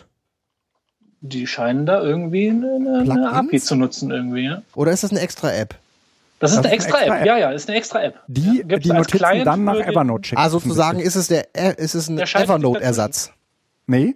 Ja, nee, nee, das ist eine eigene App, genau. Ja, ja. Eine eigene App, die das dann da ablegt. Genau. Ja, ja, ja. Okay, okay, also das meine ich. Du musst dann in Zukunft für diese äh, Notizen sozusagen Safe Room öffnen, weil die in Evernote ja. nur abgelegt und nicht einsehbar sind. Okay. Genau, wie gesagt, du kannst sie dann teilweise sehen, wenn du den, den Titel offen lässt und so, ja, dann siehst du sie in, in Evernote, kannst sie dann da finden, musst dann aber klar nach Safe Room wechseln, um sie dann zu entschlüsseln. Gut, aber wenn es also, auf den beiden relevanten Plattformen ist, kann man das für sehr sensible Sachen, wobei ich in der Tat bei solchen sensiblen Sachen ähm, dann versuche, das eher wirklich äh, irgendwie lokal nur zu speichern und nicht groß äh, zu synchronisieren. Aber trotzdem, ja. wenn man das mal hat, ist es gut. Ja, ja und du hast halt Zugriff äh, quasi überall. Das ist halt das Schöne irgendwie, ja, dass du dann auch von unterwegs mit der, mit der iOS-App dann ähm, auch auf diese Sachen zugreifen kannst, im Gegensatz zum Lokalen. Klar, den letzten, den letzten Gedanken solltest du nicht äh, aus der Hand geben, dir zu überlegen, muss das jetzt nach Evernote oder nicht. Ja. Das äh, sehr gut. Das, ähm, ach, da fällt mir noch was ein. Äh, im, in diesem Evernote-Blog äh, war letztens ein sehr, sehr schöner Artikel zu einer App, die ich mir auch sofort installiert habe. Ach, aber nicht hier auf dem Gerät. Und zwar ist das eine Scan-App. Ich finde auch schnell raus, der Felix weiß bestimmt, welche ich meine. Und zwar ist. Hm, nee, nee. Das ist eine Scan-App, die kann Bücher scannen. Scanboard, ach so, ja, das war. Ah, ja, habe ich auch gesehen, ja. Mhm. Und äh, das fand ich wirklich eine coole Funktion, weil ähm, Bücher scannen können auch viele andere Scanner-Apps, aber die kann dir das auch noch im EPUB bereitstellen. Mhm. Ähm, hast hm. du es probiert? Ich habe es nur gelesen und habe nee, gedacht, ich hab's noch nicht ah, probiert. spannend, weil das war ist tatsächlich dann so der Punkt. Ähm, das ist Feinscanner heißt die App. Abby Fine Scanner. Genau, und da hast du nämlich Abby drin und das äh, Problem ist, wenn du das OCR drüber hast, kostet dich dieser In-App-Kauf 25 Euro und ich habe äh, den genau. Scanner beziehungsweise eine andere OCR-App auch schon gekauft und damit nee, ist das nee, für nee, mich, habe ich das nicht getestet. Der, der, äh, die, ähm, die In-App äh, für den OCR-Scanner kostet meines Wissens nicht äh, 25 Euro, sondern äh, liegt irgendwie bei 5,99 oder so. Ich mein, egal. Auf jeden Fall äh, Ja. spannende Sache. Der schneidet dir halt so ähnlich wie die ganzen anderen Scan-Apps äh, halt die äh, oft ungleichmäßig äh, aufgeschlagenen Bücher zurecht. Äh, Zurecht, ich ja. zu den Link mal für die, die es interessant finden, äh, in die ähm, Shownotes rein. Ah, sehr gut. Hast du den schon gefunden? Ja, ja. Wunderbar. Ähm, unter Also notieren. mir, mir, mir fällt jetzt noch eine Website ein. Gilt das als App? ja, ihr habt ja eben auch schon mit ähm, Code of äh, Hour of Code und Vocabulary und äh, Äh, für, Photo. für, für, die, für die Bastler unter euch, weil jetzt ja Ferien sind und schnell Langweiler Mhm. aufkommt. Ne? Ja, ja, Wenn man ja. zu Hause sitzt und Ja, Total. die Frau sagt, geh doch mal weg, du bist doch sonst nicht da. ja. Ähm, da gibt es eine, eine wunderbare Seite, instructables.com heißt die. Ähm, da werden Anleitungen zum Bauen von allem, was man sich irgendwie vorstellen kann, gesammelt. Unter anderem habe ich gerade eine Anleitung gefunden, wie man einen High-Speed-Bookscanner aus einfachen Kameras bauen kann, ja, der dann automatisch umblättert und so, solche Sachen dann Genau. gleich halt mit erledigt. ist cool. Das ist so Also eine, eine wunderbare, eine ne? wunderbare Seite. Skateboard, ähm, um- sehr geil. Ja, da sind tolle Sachen dabei. Wunderbar. Äh, haben wir auch verlinkt. Das ist gut, das klingt, das, das sind schöne Sachen dabei, das finde ich jetzt schon spannend. Ähm, äh, du sagst deiner Frau aber nicht, dass die Idee von mir ist. äh, Die, die, und das Nein. Nicht, nicht da drauf. Nein, nein, nein. Nein. Das will wir Weil die würde ich jetzt nicht sehen längere Zeit. Wobei ich habe immer noch meine Raspberry Pis in der Ecke und ich habe damit immer noch vor, irgendwie dann doch noch mal die Own Cloud hier lokal zu probieren und ich würde so gerne meine äh, äh, Ver äh, mein, mein Stromverbrauch abzählen und ähm, da habe ich auch ein Infrarot-Ablesegerät, aber ich kriege die Treiber in das Raspberry Pi nicht rein. Also es gibt so ein paar Projekte, die hier noch rumliegen. Ähm, Ja, jetzt, Irgendwann bin ich gefrustet genug und kaufe mir eine Drohne, damit ich die zusammenbastel und Drohnen fliegen kann. Da kommst Ja, ja. du dann nächstes Jahr zu uns in den neuen Makerspace irgendwie Mitte des Jahres und dann kannst du das alles ausprobieren. Sehr Bei euch schön. an der Schule? Nee, ich, äh, wir wollen von? Okay. äh, äh, ja, gesponsert von wird er sein, vermutlich, weil er, weil es ein, ein, ein ähm, Non-Profit-Projekt ist und wir wollen hier in Frankfurt, sind wir gerade dabei, so ein 1500 Quadratmeter Makerspace Ah, auf okay. die Beine zu stellen. Wow. Von der Schule, sehr schön. Groß. Ähm, Prime und Podcast, würde ich sagen, äh, nächste Kategorie. Prime und Podcast-Empfehlungen. Also einige von uns haben hier so einen Prime-Account. Einige von uns nicht. Und einige von euch nicht. Aber die haben vielleicht aber Netflix. die haben dann zumindest noch Podcast-Empfehlungen.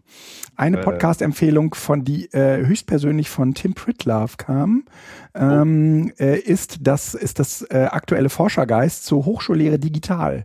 Ja. Ähm, ich habe das jetzt auch schon gehört.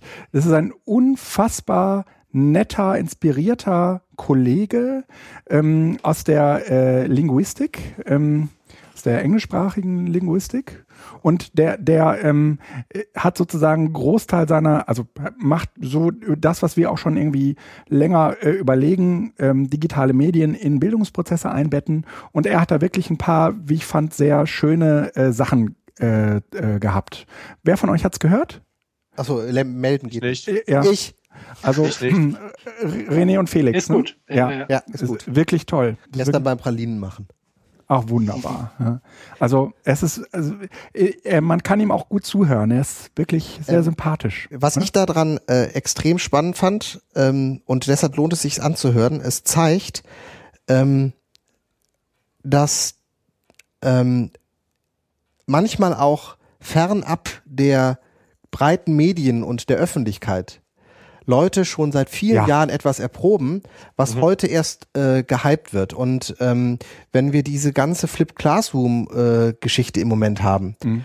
ähm, und damit meine ich ausdrücklich nichts Negatives in Richtung von Christian, der das äh, Nee. auch nicht in irgendeiner Ego-Manier macht, sondern wirklich einfach auch aus einer Selbstüberzeugung heraus macht. Aber der sitzt da im Moment so und wird da gehypt äh, und hat jetzt ja auch da irgendwo ein Pro Pron, äh, Konrektorstelle äh, da an seiner Uni Zu gekriegt, Recht. sogar zu Recht, absolut. Christian, das meine ich auch. ja. Christian ist da, den meine ich da gar nicht. Der ist überhaupt nicht so, wie äh, man das manchmal an anderen Stellen sieht.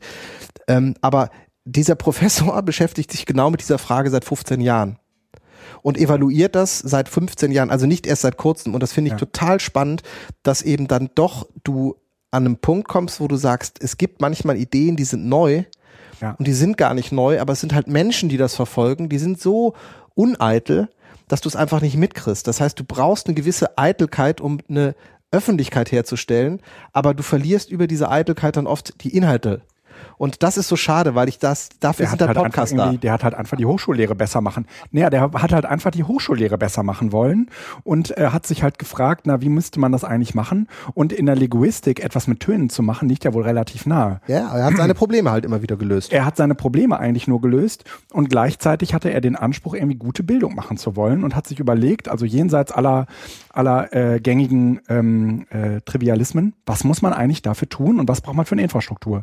Und dann hat er sich die gebaut. Und das ist echt das ist faszinierend. Und es zeigt, wie sehr digitale Medien den Bildungsprozess, auch den pädagogischen äh, Prozess verändern. Also sozusagen der vom, vom Lehrenden geplante Prozess. Ja, das, äh, das verändert. Das ist toll. Äh, Paul, warum hast du gelacht? Ähm, ich habe gerade über den ein oder anderen Menschen, den ich in den letzten Jahren auf verschiedenen Bildungsveranstaltungen getroffen und kennengelernt habe, ähm, nachgedacht bei dem Satz, dass man eine gewisse, wie hast du es genannt? Ich, ich man hätte es mitschneiden müssen. Schade, dass es jetzt keiner gehört hat. Ne? Ähm, Ja, so ist das, ne? ähm, ähm, mit den, mit, wir brauchen eine gewisse Art des, ähm, der Selbstdarstellung oder so ähnlich, damit man wahrgenommen wird. Irgendwie sowas hattest du gesagt. Ja, ich habe das. Ja, ja, ja. Also, ich kann es bestätigen, ja. Gut, also ich dachte, du, äh, alles klar. War nichts war nix Schlimmes. Es war Danke. einfach, äh, es sind dann ganz viele Namen eingefallen. Ähm, gibt es sonst irgendwelche Dinge, die ihr in diesem Multimedia, Film, Fernseh, Rundfunkbereich empfehlen wollt? Ja, ich habe noch einen Podcast. Sehr gut, sag. Ähm, robotiklabor.de. Robotiklabor.de. Ah, du schreibst es schon, wunderbar. Äh, ich mach meins mal weg. So, Wunderbar, wunderbarer Podcast zum Thema rund um Robotik. wunderschön. Also, Ja, also es gibt auch schon echt ordentlich viele Folgen, 50, 55 Stück. Ähm, da Ja. kann man sich eine ganze Weile mit beschäftigen und die fangen so ganz vorne an, was ist Robotik und was haben wir da so alles, was kann man da so alles machen und ähm, das entwickelt sich dann so hin zu bis hin, wie geht das dann mit ähm, Schaltung und Mhm. Kinderkarussell und keine Ahnung was alles. Mhm. 3D-Drucker und wie bringe ich das alles zusammen, diesen ganzen Technikkram. Wunderbar. Gibt sonst noch was? Nee, ich glaube, ich würde was äh, empfehlen, was ihr schon mal empfohlen habt, glaube ich. Sag's ruhig trotzdem. Das, äh, jetzt habe ich es gerade wieder verworfen, weil ich es schon ad acta gelegt habe. Nee. Die technische Aufklärung. Ich glaube, die hattet ihr schon mal, ne? nee, hatten wir nicht. Nee, Nee? ich Nee. glaube nicht. Die war Wie heißt das? Technische Aufklärung? technische Aufklärung. Technische Aufklärung, äh, das sind die äh, Podcasts NSA, zum ne? Geheimdienstuntersuchungsausschuss. ja. Äh, NS Hour. Genau, also recht interessant, weil sie das äh, versuchen, klar mit einer gewissen Färbung, aber doch mit einer gewissen Neutralität äh, erstmal zu schildern, was da überhaupt passiert und diese ähm, Ausschussarbeit so ein bisschen ja, protokollieren und dann aber auch diskutieren. Und äh, es ist ein sehr spezielles Thema und äh, man muss aber vielleicht noch nicht mal unbedingt an diesem Thema interessiert sein, lernt aber aus meiner Sicht unheimlich viel, was so diese politischen Abläufe und ähm, Entscheidungsprozesse und Verhaltensweisen auch von Parteien, Politikern äh, in diesem Untersuchungsausschuss angeht. Und ähm, aus meiner Sicht äh, mit einer gewissen Neutralität, mit einer gewissen Färbung aber auch drin. Also man muss da so ein bisschen zwischen den Zeilen immer hören. Ähm, aber ich höre denen immer so ganz gerne zu, weil die das auch äh, immer unmittelbar nach den ähm, Ausschusssitzungen. War da nicht in der letzten irgendwie, dass sie meinen, oh, da läuft ein Fuchs? Oder irgendwie Ja. sowas? also die saßen irgendwie vom Reichstag. Ja, Ähm, ja. Ja, ja, ja, genau. Äh, es, Für mich, ich fand es teilweise, finde ich es anstrengend, weil es halt, die kommen aus der Sitzung raus und sind halt voll in der Materie drin. ja, Ähm, das ist schön, aber man muss es auch mit einem, mit diesem gewissen Abstand dann äh, sich anhören. Also, dass man einfach nicht immer alles direkt versteht. Ähm, ich finde aber, äh, wenn wir schon bei diesem Podcast in diese Richtung sind, ähm, äh, Logbuch Netzpolitik, ja, äh, natürlich. Absolut empfehlenswert. Ja. Gerade in der aktuellen Zeit, ähm, da macht sich Linus, glaube ich, ist das, ne? Mhm. Und Tim äh, Gedanken, Linus Neumann und Tim Prittlaff Gedanken über die ähm, aktuellen Entwicklungen rund um die Netzpolitik und der NS Hour ist da eben auch mit Thema. Und ähm, dadurch, also wenn man sozusagen einen Einstieg will, dann ist dieses Logbuch Netzpolitik jetzt auch über die Weihnachtstage, kann man sich super anhören. Das sind kurzweilige Zusammenfassungen und ähm, das ist wie die Tagesschau für Netzpolitik, so Ja. einmal die Woche. dann habe ich auch noch einen für äh, die äh, Großeltern und äh, Eltern, die man jetzt an das Podcast ranführen will. Gibt's Und die ein sehr, Kollegen im Lehrerzimmer. genau, gibt's ein sehr schönes Podcast, das heißt Noobcore, ist von Fiona Krakenbürger und es geht um die Welt der Computer aus Sicht Normalsterblicher. Schön, oder? Okay. Ja. Hoher Anspruch. Und ja, und es, es, es geht so, das die erste Episode machen sie mit, macht sie mit Frank Rieger zusammen. Was ist ein Computer? Ah, Ähm, sehr schön. äh, sie lädt sich halt immer wieder Leute ein und sie guckt sich auch teilweise komplexere Sachverhalte an, findet aber immer irgendjemanden, der es äh, ihr mit einfachen Worten erklärt. Ja, und das Problem fängt schon damit an, dass du den Namen eingeben musst. Und wenn du Noob mit N-O-O-B eingibst, Ja. findest du nicht. Du musst ein N00B 00B. Core eingeben und dann funktioniert es. Super, so findet jede Oma das. Ja, man muss, So, dass, äh, dass sie sich quasi dann so, ein- so ein bisschen dumm stellt irgendwie und äh, versucht dann aus den Leuten was rauszuholen oder wie läuft das dann ab? nee, äh, gar nicht, sondern, ähm, also teilweise weiß ich es wirklich nicht. Mhm. Ähm, aber in den meisten Fällen geht es eher darum, das gemeinsam im Gespräch zu entwickeln. Okay. Und äh, ich, also mir gefällt sehr gut. Ne? Also ähm, ka kann man sich kann man sich mal geben, auch wenn man äh, selbst meint, schon alles über Computer zu wissen. Ähm, oder vieles darüber äh, zumindest zu wissen, dann ist es, glaube ich, auch ganz gelungen. Jo. Habt ihr noch was? Hm. Wunderbar. Eine ganze Menge. Die Ferien gerettet. Jetzt auch, also Wir, wir äh, haben so knappe äh, zwei Stunden, zehn Minuten oder 130 Minuten äh, gemeinsam miteinander verbracht. Ich war am Anfang echt nervös, weil ich nicht wusste, ob wir die Technik wirklich auf die Reihe kriegen. Aber es hat alles super geklappt. Ich Hast möchte, ich möchte mich Ja. äh, ganz, ganz lieb bei euch allen bedanken. Das ist auf jeden Fall ja der Glanzstern äh, der Podcast-Reihe für dieses Jahr. Für mich. ich fand es auch großartig und ich finde es gut, dass es geklappt hat und ähm, mir hat es extrem viel Spaß gemacht. Danke euch beiden. Ja. Danke, dass wir Dank. dabei sein durften und auf viele weitere tolle Folgen. Ihr macht das echt klasse. Ich bedanke mich auch bei euch. Super Job und Riesenspaß. So kurz vor Weihnachten war das nochmal, das war so ein schönes, eigentlich ist es ein schönes kleines Geschenk für mich Ja. gewesen. Sagen, ich darf da mal dabei sein bei euch und so ein bisschen nett zusammensitzen und plaudern. Wir sind schön hin und her gehüpft. Ähm, nein, muss man so mal sehen, weil das ist schon ungewöhnlich. Und ich werde es auch bei uns in der Schule überall rumschicken und dafür sorgen, dass die nächste Generation Lehrer weiß, was das ist. Ich werde gerade ein wenig rot. Alles, ja. Danke für die vielen Blumen. Und an dieser Stelle, damit ich wollte das eigentlich schon ganz, ganz am Anfang sagen, äh, lieber René, danke für deine äh, äh, großzügige Spende. Du warst einer der wenigen und einzigen, die ähm, für BZT, als man noch spenden konnte, gespendet haben. Und ähm, das äh, Geld ist auf jeden Fall in äh, Server äh, statt in Kuchen geflossen, wenn wir das Ja. einfach mal so sagen dürfen. Aber Ich äh, habe mich damit aber nicht in diese Sendung eingekauft. Hast du nicht? Das steht auch eigentlich, sehr schön, dass du das sagst. Das steht Das ist auch so ein Thema. So, lass uns jetzt schnell Schluss machen. in überhaupt gar keinem Zusammenhang. Das war irgendwie ja vor ein paar Jahren. Stimmt. Also, Ja, das hat keinen, das ist lange her, das zählt heute nicht mehr. Leute, es kommt das Outro. Ähm, bleibt bitte noch in der Leitung. Ich äh, mache das einmal zu Ende und stoppe und dann äh, machen wir noch äh, Nachklapp. Alles klar, bis nächstes Jahr. Tschüss. Tschüss.